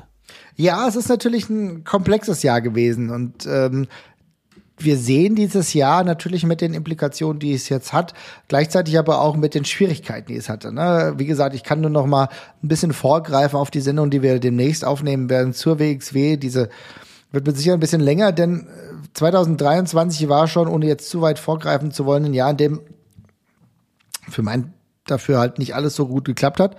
Und wir haben einen dominanten World Title Run gesehen von Robert Dreisker, der hier einige Male genannt wurde, tatsächlich von einigen von euch. Ähm, aber ich muss sagen, ich habe den smartest Worker im Business genommen. Für mich war es tatsächlich Norman Harras, ja, der sich einfach mal äh, geschickt in den zweiten Tag in den Karat Main Event an Tag zwei gebuckt hat. Also dort mit seinem Wrestling-Stil erfolgreich war und sich dorthin gebuckt hat. Gleichzeitig auch immer mal wieder einen richtig guten Spot auf der Card hatte und gleichzeitig aber auch immer relevant war. Und normalerweise, bin ich ganz ehrlich, auf einem Niveau jetzt schon mal sein könnte, dass man als WXW sagt, ja, why not? Vielleicht muss man jetzt auch mal diesen, diesen Main Event Run auch mal machen, ja. Und das fehlt mir tatsächlich bei der WXW. Es fehlt mir tatsächlich bei einigen anderen Namen, die ihr auch genannt habt, ihr Lieben. Unter anderem ein paar Mal genannt wurde Peter Tihani, der sowohl bei WXW als auch bei der GWF ordentlich geil performt, der richtig Spaß macht, der auch einer ganz klar erstmal ist, der klaren Picks, die je, solange die noch hier sind, auch mal Richtung Main Event schielen sollte, ne? Ja, auf jeden Fall. Das ähm, ist, ein, ist ein valider Punkt. Ich habe das Gefühl, dass er die, der, der Boost auch noch so ziemlich aus dem letzten Jahr und darum äh, noch am Anfang des Jahres und so die mhm. zweite Jahreshälfte fand ich ein bisschen verhalten, aber äh, stimme ich sonst an, ansonsten komplett zu, ja. Ja. Es ist so, dass Peter Tihani mit seiner Leistung, die er überall in Europa zeigt, wenn er denn darf, ähm, ja, begeistert in jeglichem Zusammenspiel. Ein anderer Wrestler, den ihr relativ häufig genannt habt, ähm, war tatsächlich Axel Tischer. Wir haben eben über die MVP-Position gesprochen. Er kann auch gut und gerne als Euro-Wrestler des Jahres bezeichnet werden, der gegen jeden ein geiles Match liefert, der mittlerweile noch mal wichtiger für diese Szene geworden ist. Ähm, ganz klar will ich auch nennen, 14,3 Prozent von euch haben als, er als Ehrung, als Erinnerung an ihn Absolute Andy genannt. Ja, das finde ich total schön. Also, mhm. das ist ähm, nochmal ein, ein letztes Goodbye und ein letzter kleiner Titel für Absolute Andy, allein weil man alle an ihn denkt und ich finde es tatsächlich sehr schön. Genauso viel Prozent hat tatsächlich Maggot bekommen und ich kann Maggot verstehen, aber auch da, Jesper, zum Euro-Wrestler fehlt mir dann halt die Krönung. Ja, und wie gesagt, letztes Jahr auch heißer gewesen, schon bereits. Also. Ist ein wichtiger Punkt. Er kommt aus einem, er kam aus einem richtig heißen Jahr 2022 als extrem langer Shotgun-Champion und jeder hat gedacht, okay, die Rutsche geht weiter nach oben. Wir haben Karat und was passiert danach? Und dann, wie gesagt, ein bisschen wieder in der Midcard verschwunden. Er hat jetzt den Main Event Spot gehabt in Frankfurt, da den Titel nicht gewonnen und jetzt ähm, wahrscheinlich bei Anniversary in einem Mixed Tag Match. Ja, irgendwo im Niemandsland der Card und man guckt sich fragend an und fragt sich, wo geht die Story hin? Ja. Schwierig. Das so. ist genau der Punkt. Wir enden also an einer nicht so hohen Note. Liebe Leute, schreibt uns aber mal in die Kommentare, welcher Euro-Wrestler oder Euro-Wrestlerin euch gut gefallen hat. Es kommen ja einige hoch. Hier, Leon Slater wurde beispielsweise genannt. Mike DiVecchio gefällt dem einen oder anderen, kann ich absolut natürlich nachvollziehen. Ein Wrestler, der aktuelle GWF-Champion ist, ja, und dort natürlich auch mit einer brachialen Gewalt diese Titelherrschaft verteidigen will. Kommt mir zu einem schönen Moment und du hast da vielleicht noch nichts, aber ich kann dir äh, schon mal sagen, was ich da habe. Und zwar die Wiederentdeckung 2023. Und Leute, ich bin jetzt ganz schön lang in Sachen Wrestling unterwegs und habe mir schon viel angeguckt und ja, irgendwann will man Dinge nicht mehr sehen und irgendwann freut man sich auch nicht mehr auf Dinge und irgendwann fragt man sich, ja, die Person war doch eigentlich immer ganz cool aber irgendwie hat es nie wirklich gezündet. Und bei einer Person war es immer so, wo ich gedacht habe, der ist so cool, der gefällt mir irgendwie, aber das ist nicht so der richtige Spot.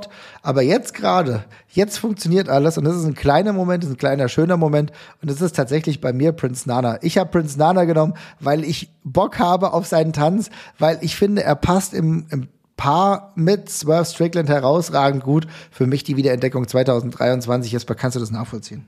Kann ich voll nachvollziehen. Super guter Pick tatsächlich. Also auch gerade ist wirklich der Inbegriff von einer Wiederentdeckung. Ähm, Finde ich, einen finde ich einen sehr guten Pick. Es ist so krass, ne, weil Prinz Nana, wir kennen ihn von Ring of Honor Ewigkeiten dabei gewesen und immer ein cooler Typ, immer eine Persönlichkeit am Mikrofon gewesen. Dementsprechend cool und dass er jetzt so positioniert ist, auch Swerve nochmal auf ein anderes Niveau bringt. Eine richtig gute Nummer. Hast du dir zwischenzeitlich Gedanken machen können oder ähm, soll ich dir vielleicht ein anderes interessantes Beispiel nennen? Gib mir gerne ein anderes Beispiel noch. Ich habe tatsächlich sonst nichts. Sehr gut. Und zwar mit die meisten Picks hat tatsächlich bekommen. Eine Liga, die bald wieder anders heißt. Und zwar war für viele Leute es einfach sehr, sehr schön, dieses Jahr Impact Wrestling wieder zu entdecken. Siehst du, da haben sie quasi meinen 2022er Moment gehabt. Da habe ich das, glaube ich, über Impact gesagt, wenn ich mich recht entsinne. Hast ja, du? Da, mhm. ja, das, äh, aber finde ich, finde ich, finde ich schön. Also ich finde das auch cool, dass da, da ein paar Augen mehr drauf sind. Also ich habe jetzt irgendwie nicht das Gefühl, dass die jetzt riesig von der Stelle kommen, ähm, ökonomisch gesehen. Ähm, aber zumindest qualitativ hat sich das nochmal ein Jahr bestätigt jetzt auf jeden Fall, finde ich. Die machen in ihrem kleinen Bereich doch dann doch recht viel richtig, haben ein paar ihrer alten Leute wiedergeholt und machen da was Schönes draus, ein bisschen irgendeine Mischung aus Nostalgie und was Neuem und äh, viel aus den Leuten, die alle sonst so unter ein bisschen ferner, unter ferner Liefen laufen würden. Ähm, also schön, freut mich. Ja, freut mich auch. Ich finde es total cool. Ich bin jetzt total gespannt, wie es weitergeht ähm, mit dem baldigen äh, Rebranding hin zu TNA. Ähm, interessante Leute schon angekündigt. Äh, Okada kommt mal vorbei und schaut sich das Spektakel an. Äh, viele Signees, du hast eben angesprochen, Marsha und Killer Kelly werden weiterhin ein großer Bestandteil dieser Liga sein. Ich habe irgendwie Bock drauf. Ich finde, als weitere Nische vielleicht als größere Nische, das kann gut funktionieren. Es tut überhaupt nicht weh, da noch eine Liga zu haben, die ein bisschen Farbe reinbringt. Für mich auch total spannend zu sehen, äh, wie sorgfältig sie gerade irgendwie dieses Logo-Design machen, wie äh, sorgfältig sie auch im, ja, in der Unterschiedlichkeit äh, der Pay-Per-Views sind und so weiter und so fort. Ich bin mal gespannt, ich freue mich und hoffe, dass das gut läuft. Schon ein paar ganz interessante Signees. Und ähm, ja, TNA Welcome back, würde ich sagen. Ich gehe noch mal ein bisschen weiter, was äh, der eine oder andere noch äh, gesagt hat. Ich, es ist eigentlich hier alles anonym. Aber natürlich weiß ich ganz genau, wer das ja ausgewählt hat. Äh, und das sage ich einfach mal, der Sebastian hat ausgewählt, für ihn die schönste Wiederentdeckung war die Liga TWE. Das ist die Liga von Jaden Newman. Da hat er mal früher nur sporadisch reingeschaut und jetzt wurde er richtig davon gewonnen. Er hat jetzt auch zwei TWE-Shows live gesehen und das war für ihn ein absolutes Highlight. Total cool. Das sind so die Feinheiten. Viele haben beispielsweise auch gesagt, dass sie generell den Weg zum Wrestling zurückgefunden haben, dass die Liebe zum Wrestling wieder da ist, was ich mit eigentlich am schönsten finde, äh, wenn Leute das auch sagen, dass sie wirklich merken, ach ja, ich mache manchmal ein selektives Gucken. Ich gucke nicht immer alles, ich gucke nicht immer alle Shows, aber ich habe mehr Freude daran, wenn ich mal hier gucke, mal da gucke und bin im Endeffekt wieder im Wrestling-Game drin. Und das finde ich tatsächlich total schön. Und die letzte Nummer, auf die ich zu sprechen kommen will. Viele Leute haben gesagt, und tatsächlich ist es der Top-Pick. Christian Cage ein erneuter Frühling in diesem ja. Zeitpunkt seiner Karriere. Das ist einfach ja, beeindruckend. Okay. Ja, das ist ein obvious Pick eigentlich, wenn man es so sagt, aber bin ich nicht drauf gekommen, aber völlig, völlig verständlich. Würde ich auch äh, komplett unterschreiben. Was findest du daran so geil? Ich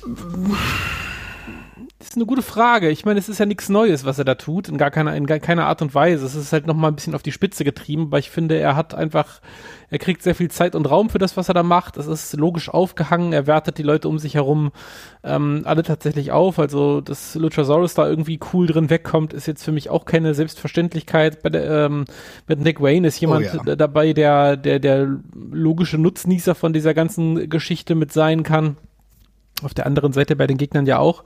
Und es ist einfach dann tatsächlich in so einem kleinen Kosmos halt sehr unterhaltsam, ohne dass das jetzt irgendwie darauf drängt, in Main Event zu rutschen. Insofern finde ich das wunderbar. Also das ist eine sehr coole kleine, äh, kleine im Sinne von Undercard, Midcard, sage ich jetzt mal, ja, mhm. äh, wo das aber erstaunlich fantastisch funktioniert und äh, liefert da Woche für Woche ab und ist eine Bereicherung für die Promotion. Das ist halt einfach geil. Der macht das, was er in dem Alter machen soll. Er macht das, was er in dem Alter machen soll. Er ist derjenige, der es geschafft hat, 2023 das Turtleneck zu etablieren. Ja, im Turtleneck Wrestling muss man auch erstmal die Eier zu haben. Ja. ja. Er, ist, er ist für mich auch insofern ein bisschen faszinierend, weil achtest du auf die Promos, die er hält, dann schafft er es jedes Mal, die Crowd für sich zu gewinnen. Und diese Arbeit am Mikrofon und eigentlich mit die lautesten Reaktionen zu ziehen, Natürlich, weil er auch immer noch mal eine Ebene tiefer geht, ja. Er nutzt die Tatsache, dass man bei AEW relativ viel machen kann. Aber für mich ist es immer unterhaltsam. Ja. Also insofern. Absolut korrekt. Absolut korrekt. Also insofern schönste Wiederentdeckung kann ich mich absolut anschließen. Und jetzt komme ich eigentlich zur letzten Kategorie, die so ein bisschen fies ist, noch ein bisschen gemein, aber wir haben das früher mal gemacht und ich habe gedacht, wir machen es dieses Jahr wieder, weil es sich so krass angeboten hat. Jesper, der Vollidiot 2023. hast du da irgendwas, was dir auf den Sack geht? Wahrscheinlich hm. nicht, denn du hast ja nee, Social Media abgeschaltet. Da, ja? Ich habe Social Media abgeschaltet. Ich habe da eigentlich niemanden mehr, der mich zu Tode genervt hat. Ich krieg's glücklicherweise einfach über weite Strecken nicht mit. Sagen. Ich kann okay. sagen. Und zwar, ich bin ganz ehrlich, ich mache das ungern. Aber fucking Tony Khan aus Social Media, das hm. bekomme ich sogar mit, selbst wenn ich es nicht mehr nutze. Das ist schon sehr, sehr unangenehm. Für mich, Tony Khan, ich finde ihn nicht unsympathisch eigentlich. Aber mit irgendwelchen Eskalationen auf Twitter, Leute beschimpfen, unsouveränes Handeln. Der Typ äh, hat eine okay. Company. Halt die Fresse. Oder? Ich merke schon, es hat sich nicht viel geändert. Nee. Seitdem ich das letzte Mal das verfolgt habe. Ja, äh, bitter. Ähm, kann, ich, kann ich dann auch nur unterstreichen. Also, das ist dann offenbar ja immer noch erstaunlich unsouverän. Ähm, hilft keinem, glaube ich. Es hilft keinem. Es, es, genau, es trägt genau dazu bei, dass du Situationen hast, wie sie dann entstehen. Es ist zum Glück weniger geworden, Jesper, du fragst. Aber es ist, passiert immer noch manchmal, ja, es ist wirklich seltener. Aber ey, Tony, stell Twitter aus oder X aus, mache nichts mehr, post am besten bei Instagram schöne Bilder und lass das sein. Wirklich, also wie ich schon guten Freunden von mir gesagt habe, dass sie werden Fußball spielen, wirklich nicht mehr twittern sollten, dann sollte auch Tony Khan während seiner beruflichen Zeit einfach auch nicht mehr twittern. Don't do it. Es, es hilft nicht. Und ehrlich gesagt ist es eh ein Höllennetzwerk und es hilft wirklich niemandem. Und äh, fernab von Social Media, übrigens, wie gesagt, 17,8 Prozent von euch haben genau das Gleiche gesagt, dass sie ge wirklich genervt sind von Tony Khan. Ich kann es ver äh, verstehen. Übrigens, zweitmeiste Nominees ist Unlimited Wrestling. Ich kann insgesamt relativ wenig dazu sagen, weil ich das komplett nicht verfolge. Nee, keine Ahnung. Aber mit ja, Leuten wie ja, dem ein oder anderen absurden äh, oder Wrestler, den man vielleicht wirklich nicht mehr bucken sollte. Wir haben ja mal über Marty Skrull gesprochen. Ähm, dann kann ich das schon verstehen. Offenbar gibt es da auch einen Meme-Account von Unlimited Wrestling, die auch äh, eher absurde Sachen machen. Also insofern, ich sag mal so, unbekannterweise mit Sicherheit verdient. Und 21,4 Prozent von euch haben gesagt, ja, CM Punk von Idiot des Jahres. Ja, okay, gut. Gut, das äh, ist halt irgendwie liegt im Auge des Betrachters, ne? Und wie sehr man, glaube ich, in AEW hängt tatsächlich irgendwie auch ein Stück weit. Im Endeffekt ist es jetzt jemand, der die Promotion gewechselt hat und der Rest ist viel Gemutmaße und dergleichen. Darum ist mir das ein bisschen harsh, aber ich kann, ich verstehe, wo es herkommt, auf jeden Fall, ja. Ich verstehe das Gefühl, weil ich es zwischenzeitlich auch hatte. Aber man muss ja auch dann die Kirche wieder im Dorf lassen und wissen, naja, für CM Punk ist immer alles immer jemals ein Geschäft gewesen und dass er da jetzt viel Cash macht.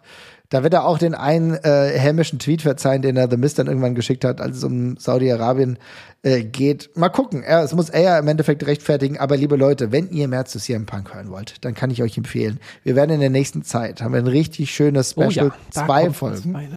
Da kommt was Feines. Da kommt was Feines. Der wunderbare Daniel hat sich die Zeit genommen, intensiv über CM Punk zu sprechen, die Zeit vor AEW, bei AEW und auch nach AEW sich ganz genau mal auseinanderzunehmen. Ich sage euch, das wird euch sehr, sehr gut gefallen. Deswegen brauchen wir über CM Punk gar nicht mehr so viele Worte verlieren. Ich kann es auf jeden Fall nachvollziehen. Genauso nachvollziehen kann ich übrigens auch die Nominierung, dass äh, viele Leute gar keinen Bock mehr auf Chris Jericho haben. Vielleicht sollte er einfach weniger podcasten. So, jetzt mit der Negativität ist jetzt vorbei, denn jetzt kommen wir zu den Top-Kategorien. Lieber Jesper, sag mir mal deine Wrestlerin des Jahres. Ähm, ja, da habe ich äh, relativ lange tatsächlich überlegt und ich habe mich dann für den Mainstreamigsten Pick, glaube ich, entschieden, weil ich das von dem, was ich gesehen habe, doch sehr cool fand, wie man sie positioniert hat. Und das ist für mich dann tatsächlich Rhea Ripley gewesen. Bam. Ja, an der Stelle. Die ähm, ja doch in einer sehr großen, also in einer, in einer sehr größten Promotion, eine sehr große, ein sehr großes Stable in meinen Augen weitestgehend selbst vertreten und getragen hat und so ein bisschen der, der Kid hat. war, ja. ja. dominiert hat tatsächlich auch. Also das äh, sehr, sehr cool und das war für WWE-Verhältnisse schon mal sehr progressiv. Äh, der ganze, das Ganze drumherum äh, ganze Star, Star-Appeal oder auch das, das in Ring, die in Ringarbeit äh, stimmt in meinen Augen auch. Und ähm, dann muss ich auch dazu sagen, hat sich für mich zumindest auf dem nordamerikanischen Markt niemand sonst so richtig, richtig, richtig stark aufgedrängt, um das zu, zu toppen. Es gibt mhm. welche, die sehe ich gleich auf, aber Rhea war für mich da schon aufgrund der Positionierung eine relativ klare Nummer eins und äh, dann habe ich mich für die entschieden. Ja, Rhea Ripley hat ein herausragend gutes Jahr gehabt, gute Matches gehabt, aber wie du sagst, es kommt ja nicht immer nur auf die Matches drauf an, sondern es kommt auf die Positionierung an, es kommt auf ihre Darstellung an Rhea Ripley ist, ehrlich gesagt, wenn man ihren Social Media Auftritten äh, folgt, jemand, die es weit über das normale Wrestling Game auch geschafft hat. Also, ähm, ich, wenn ich auf ihrem Instagram Account bin und sehe, wer ihr auch folgt von meinen Mutuals, dann denke ich, was? Die verfolgt Wrestling. Ach, guck mal, der guckt auch Wrestling. Nee, wahrscheinlich nicht. Der kennt einfach diese Person. Und äh, das zeigt immer, okay, krass, da hat es eine Wrestlerin oder ein Wrestler so weit irgendwie in den Mainstream geschafft, dass sie für andere Leute auch interessant sind. Rhea Ripley hat genau das geschafft mit einem souveränen Auftritt ist wirklich ein larger-than-life-Charakter, hat sich ja so krass gemacht in den letzten Jahren. Wie gesagt, aber auch mit guten Matches. Äh, sie ist eigentlich so ein bisschen die quasi Anführerin von Judgment Day. Sie ist eigentlich der Kid, der alles zusammenhält und sie ist am Ende sogar diejenige, die als erstes, wenn wir es irgendwann regelhaft erleben sollten bei der WWE, woran ich zweifle, einen Männertitel halten könnte. Da bin ich ziemlich fest von überzeugt. Ja. Ja. Und dementsprechend tolle Entwicklung. Ähm, liebe Leute, ihr habt sie mit 40, 40 Prozent gewählt. Keine andere Person in diesem Year-End Awards Ding hat ähnlich viele Prozent wie sie. 40 Prozent, ganz klarer Pick. Und das übrigens äh, Jesper hat zwar gesagt, es ist nicht ganz klar gewesen, wer sich noch angeboten hätte, aber es waren ja trotzdem auch viele interessante Leute dabei. Also Julia Hart wurde einige Male gewählt, äh, Rina Yamashita wurde öfter gewählt, Tiffany Stratton beispielsweise von NXT hat sich ja auch sehr, sehr gut gemacht in diesem Jahr, wurde auch öfter gewählt, genauso äh, wie Ja, Athena. Wir hatten vorhin über sie gesprochen. Es war für Athena leider nicht die ganz, ganz große Bühne bei Ring of Honor, hat aber sie sehr, sehr gut geschlagen. Und Jesper, ich will noch auf eine Person zu sprechen kommen, die im europäischen Kontext hoffentlich positiv für Furore noch sorgen könnte, äh, ja auch in diesem Jahr bei Karat war und dementsprechend immerhin 13 Prozent der Votes bekommen hat, und zwar Marsha Slamovic. Du hast sie eben in ihrem Tag-Team genannt, aber Marsha natürlich sehr, sehr umtriebig im europäischen, aber auch im amerikanischen Bereich, dementsprechend schon ein guter Pick. Guter Pick, aber dann doch noch eine ganze Spur unter Rhea für mich anzusiedeln von dem Jahr gerade jetzt. Aber äh, ja, äh, valider Pick auf jeden Fall, ja. Definitiv ist ja äh, auch bei Game Changer großartig unterwegs. Ähm, ja, zwischen den Welten. Männer, Weiblein, egal, ich trete gegen jeden an. Aber trotzdem, es ist eine Nummer drunter. Natürlich die Strahlkraft von Rhea Ripley, diese Dominanz in diesem Jahr nicht zu brechen. Insofern ganz klarer Pick.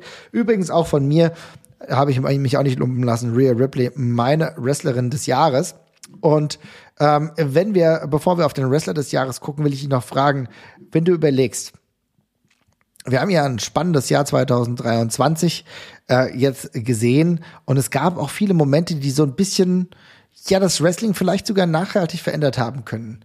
Kannst du dir vorstellen, was von all diesen Situationen in diesem Jahr vielleicht die groß, größte Auswirkung auf die nächsten Jahre haben sollte? Hast du eine mm. Idee, so die größte ja, Entwicklung? Ja, ich habe also tatsächlich, also ich ähm, bei, bei so Person, man ist ja immer geneigt zu Personalentwicklung und ja. sozusagen. Das ist aber in meinen Augen immer sehr schwierig und am Ende ist es dann meistens gar nicht so wichtig, wie man sich das vielleicht als Fan irgendwie denkt. Ich glaube, dass was eine, was, was, was den, was den, den, die, die stärkste Auswirkung darauf haben wird, wie wir hierzulande Wrestling gucken, wird einfach äh, AEW in Wembley gewesen sein und gar nicht mal irgendwie aus AEW-Sicht, sondern einfach, weil es den europäischen Markt wieder sehr auf die Karte gebracht hat und ja jetzt ja auch die WWE quasi sofort nachzieht und man das, glaube ich, durchaus auf die, äh, auch als Reaktion darauf verstehen kann und, und, und muss. Ähm, und insofern, äh, ich glaube, Wrestling wird ein klein bisschen globaler werden, wobei das ist vielleicht auch falsch ausgedrückt, es wird einfach europäischer wieder ein Stück weit werden. Ich glaube, der Markt ist einfach jetzt wieder da. Etwas, was wir ja auch schon seit Jahr und Tag gepredigt haben, da dass sein Potenzial da ist. Jetzt wurde es bewiesen jetzt wird es abgeschröpft mit einem Pay-Per-View in, in Berlin beispielsweise auch nochmal, mit EW in London nächstes Jahr nochmal. Ähm, ich glaube, das ist ein relativ einschneidendes Ding ist logisch. Ne? Also wir merken, dass da echt ein Stein ins Rollen gekommen ist.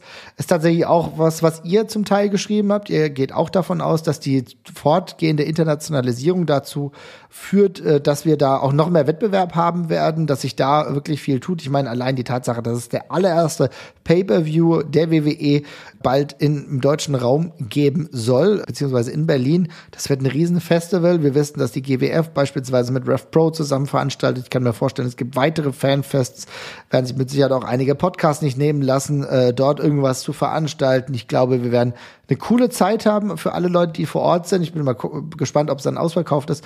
Mit der aktuellen, mit dem aktuellen Dynamic Pricing habe ich da so meine Sorgen. Aber klar, es ist ein Riesenbanger. Ähm, ich muss sagen, ich kann auch die Nominierung verstehen, dass CM Punk zur WWE zurückgekommen ist. Äh, für einige, das war die zweite, äh, das war mein Pick tatsächlich und auch äh, für. Aber, aber, aber was, was ändert das? Ich meine, das ist einfach die äh, im, im, im, im, besten Fall ist es ein weiterer Zacken in der Hegemonalstellung von der WWE, das ändert ja nichts. Ja, stimmt. Allerdings könnte man natürlich schon sein, dass sich dadurch was ändert, wenn die TV-Deals daran dranhängen. Also wenn es damit einhergehen Veränderungen gäbe, die beispielsweise AEW zum Nachteil gereichen könnten. Ja, aber dann trifft er immer noch das zu, was ich gerade gesagt habe, und es geht weiter in die gleiche Richtung, in die es die letzten 30 Jahre gegangen ist. Mhm. Inwiefern? Also, Kannst du das nochmal ausformulieren? Naja, ich meine, wenn der Marktführer einfach nur mehr Marktanteile bekommt, dann mhm. ist es ja keine so einschneidende, kein einschneidendes Erlebnis. Ne? Also ich meine, wir hatten jetzt ein, zwei Jahre Ausnahme dadurch, dass, dass sich jemand mal aufgeschwungen hat, da wieder äh, ein bisschen dran zu kratzen aber das ist ja auch ein sehr zartes Pflänzchen noch gewesen. Das haben wir ja auch immer gesagt, ja. ne, dass sich das mhm. alles noch bestätigen muss. Und das Wachstum von AEW ist ja auch schon unabhängig von dem CM Punk Return äh, ins Straucheln gekommen, kann man ja durchaus sagen. Ne? Das ist ja jetzt nicht irgendwie durchgehend, es lief ja nicht alles rosig.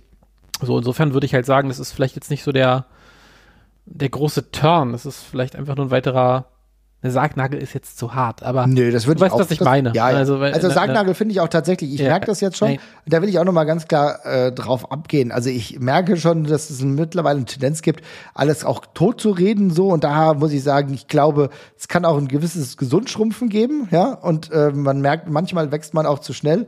Ich wäre wär aber weit davon entfernt, auch allein, weil ich glaube, dass Tony Khan immer noch ausreichend finanzielle Ressourcen hat, äh, das äh, dann Ende auszumalen. Aber es ist natürlich ein Stopp und es ist eine klare Rückpositionierung auf, ja, wir sind halt nur Platz zwei und das ist auch in Ordnung so ja. was auch helfen kann. 27 Prozent von euch haben aber gesagt, der WWE-Verkauf wird die meisten Auswirkungen haben. Und ich bin ganz ehrlich, ich sehe gar nichts. Ich sehe keine Auswirkungen. Das würde ich, ich glaube auch, das ist eine, eine, da, da wird mehr reingelesen, als es, als es der Fall ist. Also ich glaube, äh, die Auswirkungen passieren da sehr viel im nicht sichtbaren Bereich. Ja, ich werde nicht ausschließen, dass das irgendwann auch nochmal sichtbar und spürbar wird, aber ähm, ich glaube auch, dass es weniger spannend, als man, als, als man, als man über sowas teilweise denkt, wenn sowas den Besitzer wechselt. Das Ja. Ähm, ja. Es ist tatsächlich aktuell so, dass wir das Gefühl haben, dass ein Triple H einen Kreativen mehr Macht hat, beziehungsweise es ist auch so, das wissen wir. Es ist ansonsten aber so, kein UFC-Fighter ist jetzt zur WWE gewrestelt, was für einige Leute irgendwie das naheliegendste war. Das ist alles nicht passiert. Die Fusion von UFC und WWE hat wenig im Day-to-Day-Produkt sich spürbar gemacht. Also insofern, ich würde weiter davon ausgehen, dass die Internationalisierung vorangetrieben wird, natürlich auch in despotische Staaten, dass denen immer mehr scheißegal wird. Vielleicht kann sich da noch mal was tun, aber Stand jetzt würde ich einfach nur sagen, naja, die WWE guckt halt noch mehr darauf, dass sie halt so Cash-Cows dann auch bekommt, wie es hier im Punk, was ja auch Triple H sagt. Er ist halt derjenige, der dreht sich halt viel drum, er bringt Leute ins Gespräch und hält unser Produkt dann interessant und dann passieren halt solche Sachen. Alles andere wir werden es beobachten, aber trotzdem interessanter Pick. Vielleicht habt ihr ähm, am Ende des Jahres 2024 recht und wir gucken doof aus der Wäsche. Könnte alles sein, liebe Leute, schreibt uns da auf jeden Fall die Kommentare, ähm, was ihr da noch so gesehen habt. Aber das war schon so ein bisschen das, was ich jetzt hier ähm, skizziert habe.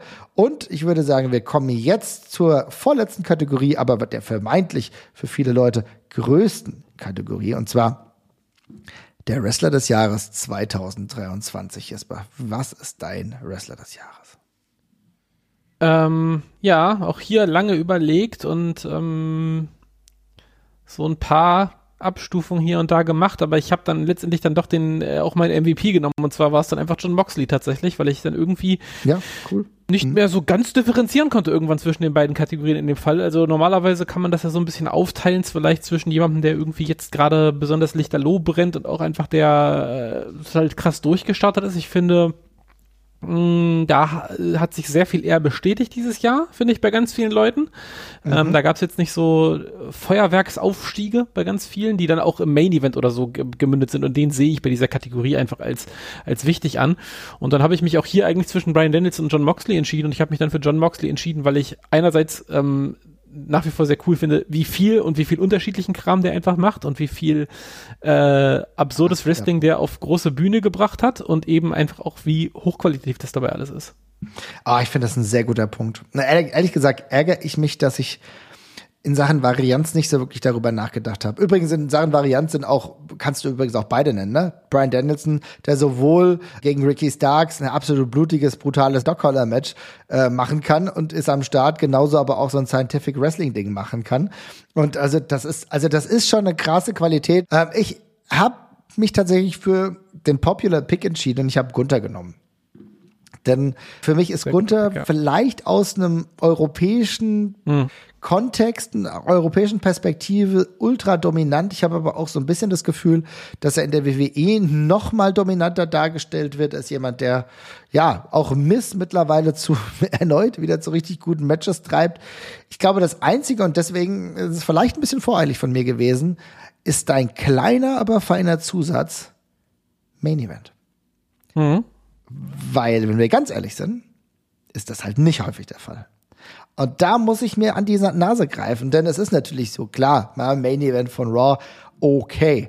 Aber im Main Event von großen Pay-Per-Views, not so much. Also insofern war ich da Ja. vielleicht ein wenig zu optimistisch. Na, weiß ich gar nicht. Ich finde, in dem konkreten Fall ist es tatsächlich ja eher fast schon ein bisschen künstlich gebremst. Insofern ähm, kann man das, kann man da, kann man da schon ein Auge zudrücken, finde ich. Aber ich glaube auch, ich meine, das, wenn die Diskussion werden wir nächstes Jahr vermutlich immer noch mal genauso führen und dann werden wir sagen, dass das stimmt. und dass er da auf dem, auf dem ersten Platz gehört. Also ich glaube, das ist einfach dann jetzt der Auftakt. Du, es ist tatsächlich so, dass 30 Prozent, 30 Prozent von euch gesagt haben, Gunther ist unser Mann, ist unsere Nummer eins in diesem Bereich. Und na klar, wir kommen alle aus Europa, wir haben diesen Fokus. Aber es ist natürlich auch so, dass die WWE ihn auch schon so positioniert. Eigentlich stellt sich nur die Frage, wann ihm komplett der jeglicher Gürtel oder die, der Raketenanzug umgeschnallt wird. Ich fand übrigens auch weitere Picks total cool. Ja, natürlich anderes Level. Ilya Dragunov, auch in Robert Dreisker wurde beispielsweise gewählt. Ja, nette Ansicht. Kann man natürlich auch sagen. Ich fand äh, den Sebastian-Pick, auch wenn ich es nicht weiß, aber ich kann es mir denken, One Called Mendes ist tatsächlich für äh, den Bereich, gerade auch Action Wrestling, auf jeden Fall glaubwürdig und klar. One Called Mendes, da freuen wir uns tatsächlich alle, dass der ähm, beim Karat 2024 dabei ist. Also ein schöner, äh, schöner Pick. Und wir haben insgesamt aber auch einige, die Brian Danielson gesagt haben, hat es ähm, auf Platz drei geschafft. Immerhin Danielson und MJF beide auf Platz drei haben es geschafft. Ähm, MJF jetzt auch schon sehr, sehr lange AEW World Champion. Und äh, Brian Danielson, wir haben über seine Qualitäten gesprochen. Er ist so unsagbar wichtig für AEW. Und jetzt bei 23 Prozent, das wird dich bestimmt freuen, haben Will Osprey gesagt. Pff Finde ich nicht so überraschend. Das finde ich ist auch in Ordnung. Dieses Jahr kann man das, äh, kann man das, glaube ich, auch vom, vom Prestige her einfach auch vertreten. Also mein Fall wäre es nicht, aber ich verstehe es. Ich habe es ja bei, bei Osprey immer schon verstanden, warum die Leute gut finden. Man versteht es auch und man versteht auch, warum er den Weg Richtung AEW, liebe Leute, 2024 geht. Ich hoffe trotzdem, dass er weniger Bro sagt. Aber nicht alle Wünsche gehen in Erfüllung, aber da haben wir sie. Also Platz drei Brian Danielson, MJF, Platz zwei Will Osprey, der, und das muss man ja ganz klar sagen, unfassbar viele geile Matches in diesem Jahr hatte, der auch richtig Spaß macht gegen jeden, der übrigens auch, und das muss man auch mal sagen, nicht nur bei New Japan unterwegs ist, der dann auch sagt, na klar, dann gehen wir zu Impact, mit Mike Bailey ein geiles Feuerwerk abliefert. Übrigens hätte man auch Mike Bailey nennen können, ja. Ich finde Mike Bailey, wie er sich bei Impact Wrestling äh, gemacht hat, äh, wie wichtig er für Impact Wrestling geworden ist, wie er auch, nachdem er jahrelang ja nicht äh, großartig unterwegs sein äh, konnte oder dementsprechend andere Wege gesucht hat. Das macht alles richtig, richtig Spaß. Ich freue mich über jedes Match. Man muss aber auch über Will Osprey viele Worte verlieren, wo man sagt, guck mal, gegen Josh Alexander macht es Spaß. Er ist aber immer noch in UK unterwegs, gegen Gabe Kidd auch noch am Start. Er ist überall unterwegs. Das wird sich demnächst vielleicht ein bisschen ändern, wenn er seinen Fokus weiterhin auf AEW richtet. Der Vertrag ist unterzeichnet, aber solange er auch noch hier wild herumschwirrt, freue ich mich auch und dementsprechend guter Pick 2, Platz 1, wie gesagt. Gunther, auch eine super Sache. Und ich glaube, wir haben hier ganz viel gesprochen. Wir haben hier ganz viel über Top-Wrestler 2023 gesprochen, die uns alle richtig Freude gemacht haben. Ich hoffe, die haben euch auch ganz viel Freude gemacht. Und wenn du jetzt aber guckst, du kannst deinen Wunschzettel jetzt befüllen und kannst dich fragen, Jesper, was würdest du auf deinen Wunschzettel schreiben? Was ist deine Hoffnung für 2024? Hast du da was? Boah, nee, habe ich tatsächlich nicht, aber ich. Ähm Denk mal drüber nach, denn dann sage ich dir erstmal, was ja. ich mir erhoffe. Ich habe hier aufgeschrieben und ich gucke mir das mal an. Ich muss mal, muss nämlich auch mal ein bisschen zurückgehen. So, also, nur ganz kurz. So, zack. So, genau meine Hoffnung für 2024, weil wir blicken immer nach vorne und du weißt nie genau, was passiert. Hoffentlich bleiben wir alle gesund, hoffentlich gibt es nicht wieder eine Pandemie. Das sind so die generellen Hoffnungen, die ich habe. Aber meine Hoffnung tatsächlich für 2024 ist, dass sich Swerve Strickland tatsächlich den World Title holt, dass er der erste schwarze AEW World Champion wird und dass genau das, was Jesper am Anfang dieser Sendung auch skizziert hat, dass AEW es oft nicht schafft, dieses letzte Vergolden, oft dieses dauerhafte Hochhalten, dass Leute wirklich den nächsten Schritt gehen, dass AEW es mit Swerve endlich schafft. Natürlich hängt da auch eine Jagd dran an dem Titel, natürlich hängt dann auch eine Crown, äh, eine Crown Nation dran. Natürlich hängt da auch daran, dass dann die Titelverteidigungen in Ordnung werden. Aber das hoffe ich, hoffe ich mir sehr und würde mich sehr freuen, das zu sehen, denn ich glaube, es wird Zeit. Und ich glaube, es wird Zeit für diese Company, denn es ist das erste Jahr nach CM Punk und es ist wichtig für sehr, sehr viele Wrestling-Fans, die wir hier auch im Podcast haben, dass AEW wieder zu sich findet und ich glaube, da könnte Swerve sehr gut helfen.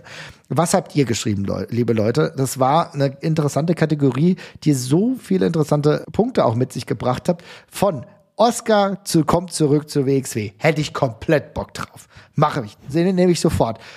Bessere TV-Ratings für AEW. Ich gucke nicht so auf Ratings, kann ich aber nachvollziehen. Schöne Aussage finde ich auch, dass Fury All Women's Pro Wrestling das zweite All-Female Wrestling-Ding in Europa neben Eve wird und sich etabliert, finde ich auch geil. Habe ich auch Bock drauf. Das Aufwachen der deutschen Szene, finde ich, wer auch immer das geschrieben hat, einen interessanten und wichtigen Punkt, denn es beschreibt diese aktuell Begrenztheit, die man so ein wenig spürt. Besseres AEW-Booking ist auch ein interessanter Punkt. Outsider-Pick, Cody Rhodes besiegt Roman Reigns. Ist mir Latte, ehrlich gesagt. Aber ja, kann man sich auch wünschen. Ich habe es vorhin angedeutet, weniger Blut bei AEW. Ja, ähm, ich mag es so, aber einige Leute sehen es vielleicht so, dass es zu viel ist. Einige Euro-Wrestling-Fans wünschen sich ein Thatcher-Comeback bei WXW.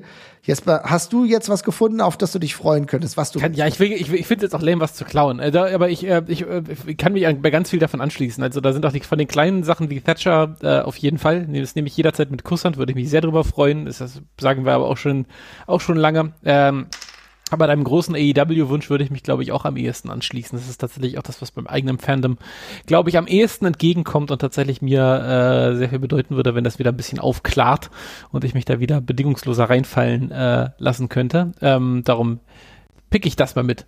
Pickst du das mal mit?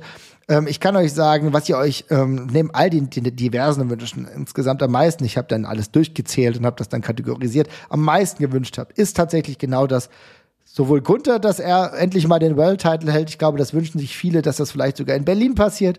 Aber ganz besonders, ihr seid alle irgendwie ähnlich wie wir und das ist auch irgendwie ganz schön und habt trotzdem so unterschiedliche Gedanken. Aber dass Swerve wirklich den World Title holt, war auch euer Top-Pick. Und damit schließe mich euch, schließe mich uns an. Und ich hoffe, dass das Jahr 2024 ganz viel tolles Wrestling bereithält, stringentere Stories bei AEW, weiterhin sehr gute Matches, viel Spaß mit Gunther in Berlin und in der WWE generell und dann wieder eine Wrestling-Szene in Europa, die uns noch mehr Spaß macht. Und ich glaube, dann haben wir ein ganz, ganz tolles Jahr. Insofern, vielen Dank, dass ihr jetzt dabei wart auf diesem Ritt. Ich glaube, da kommt noch einiges, was wir in der nächsten Zeit veröffentlichen werden. Schreibt uns in die Kommentare und bitte lasst mal ein Like da, lasst vielleicht mal auch ein Abo dabei äh, Spotify oder abonniert unseren RSS-Feed. Würde uns auf jeden Fall freuen, wenn ihr weiter dabei bleibt. Insofern, Jasper, wir machen das Jahr zu für, für dieses Jahr, oder? Wir machen einen Deckel drauf, exakt. Wir machen einen Deckel drauf. Anderthalb Stunden. Es ist genug. Macht's gut. Ciao, ciao. Bis dann. Ciao.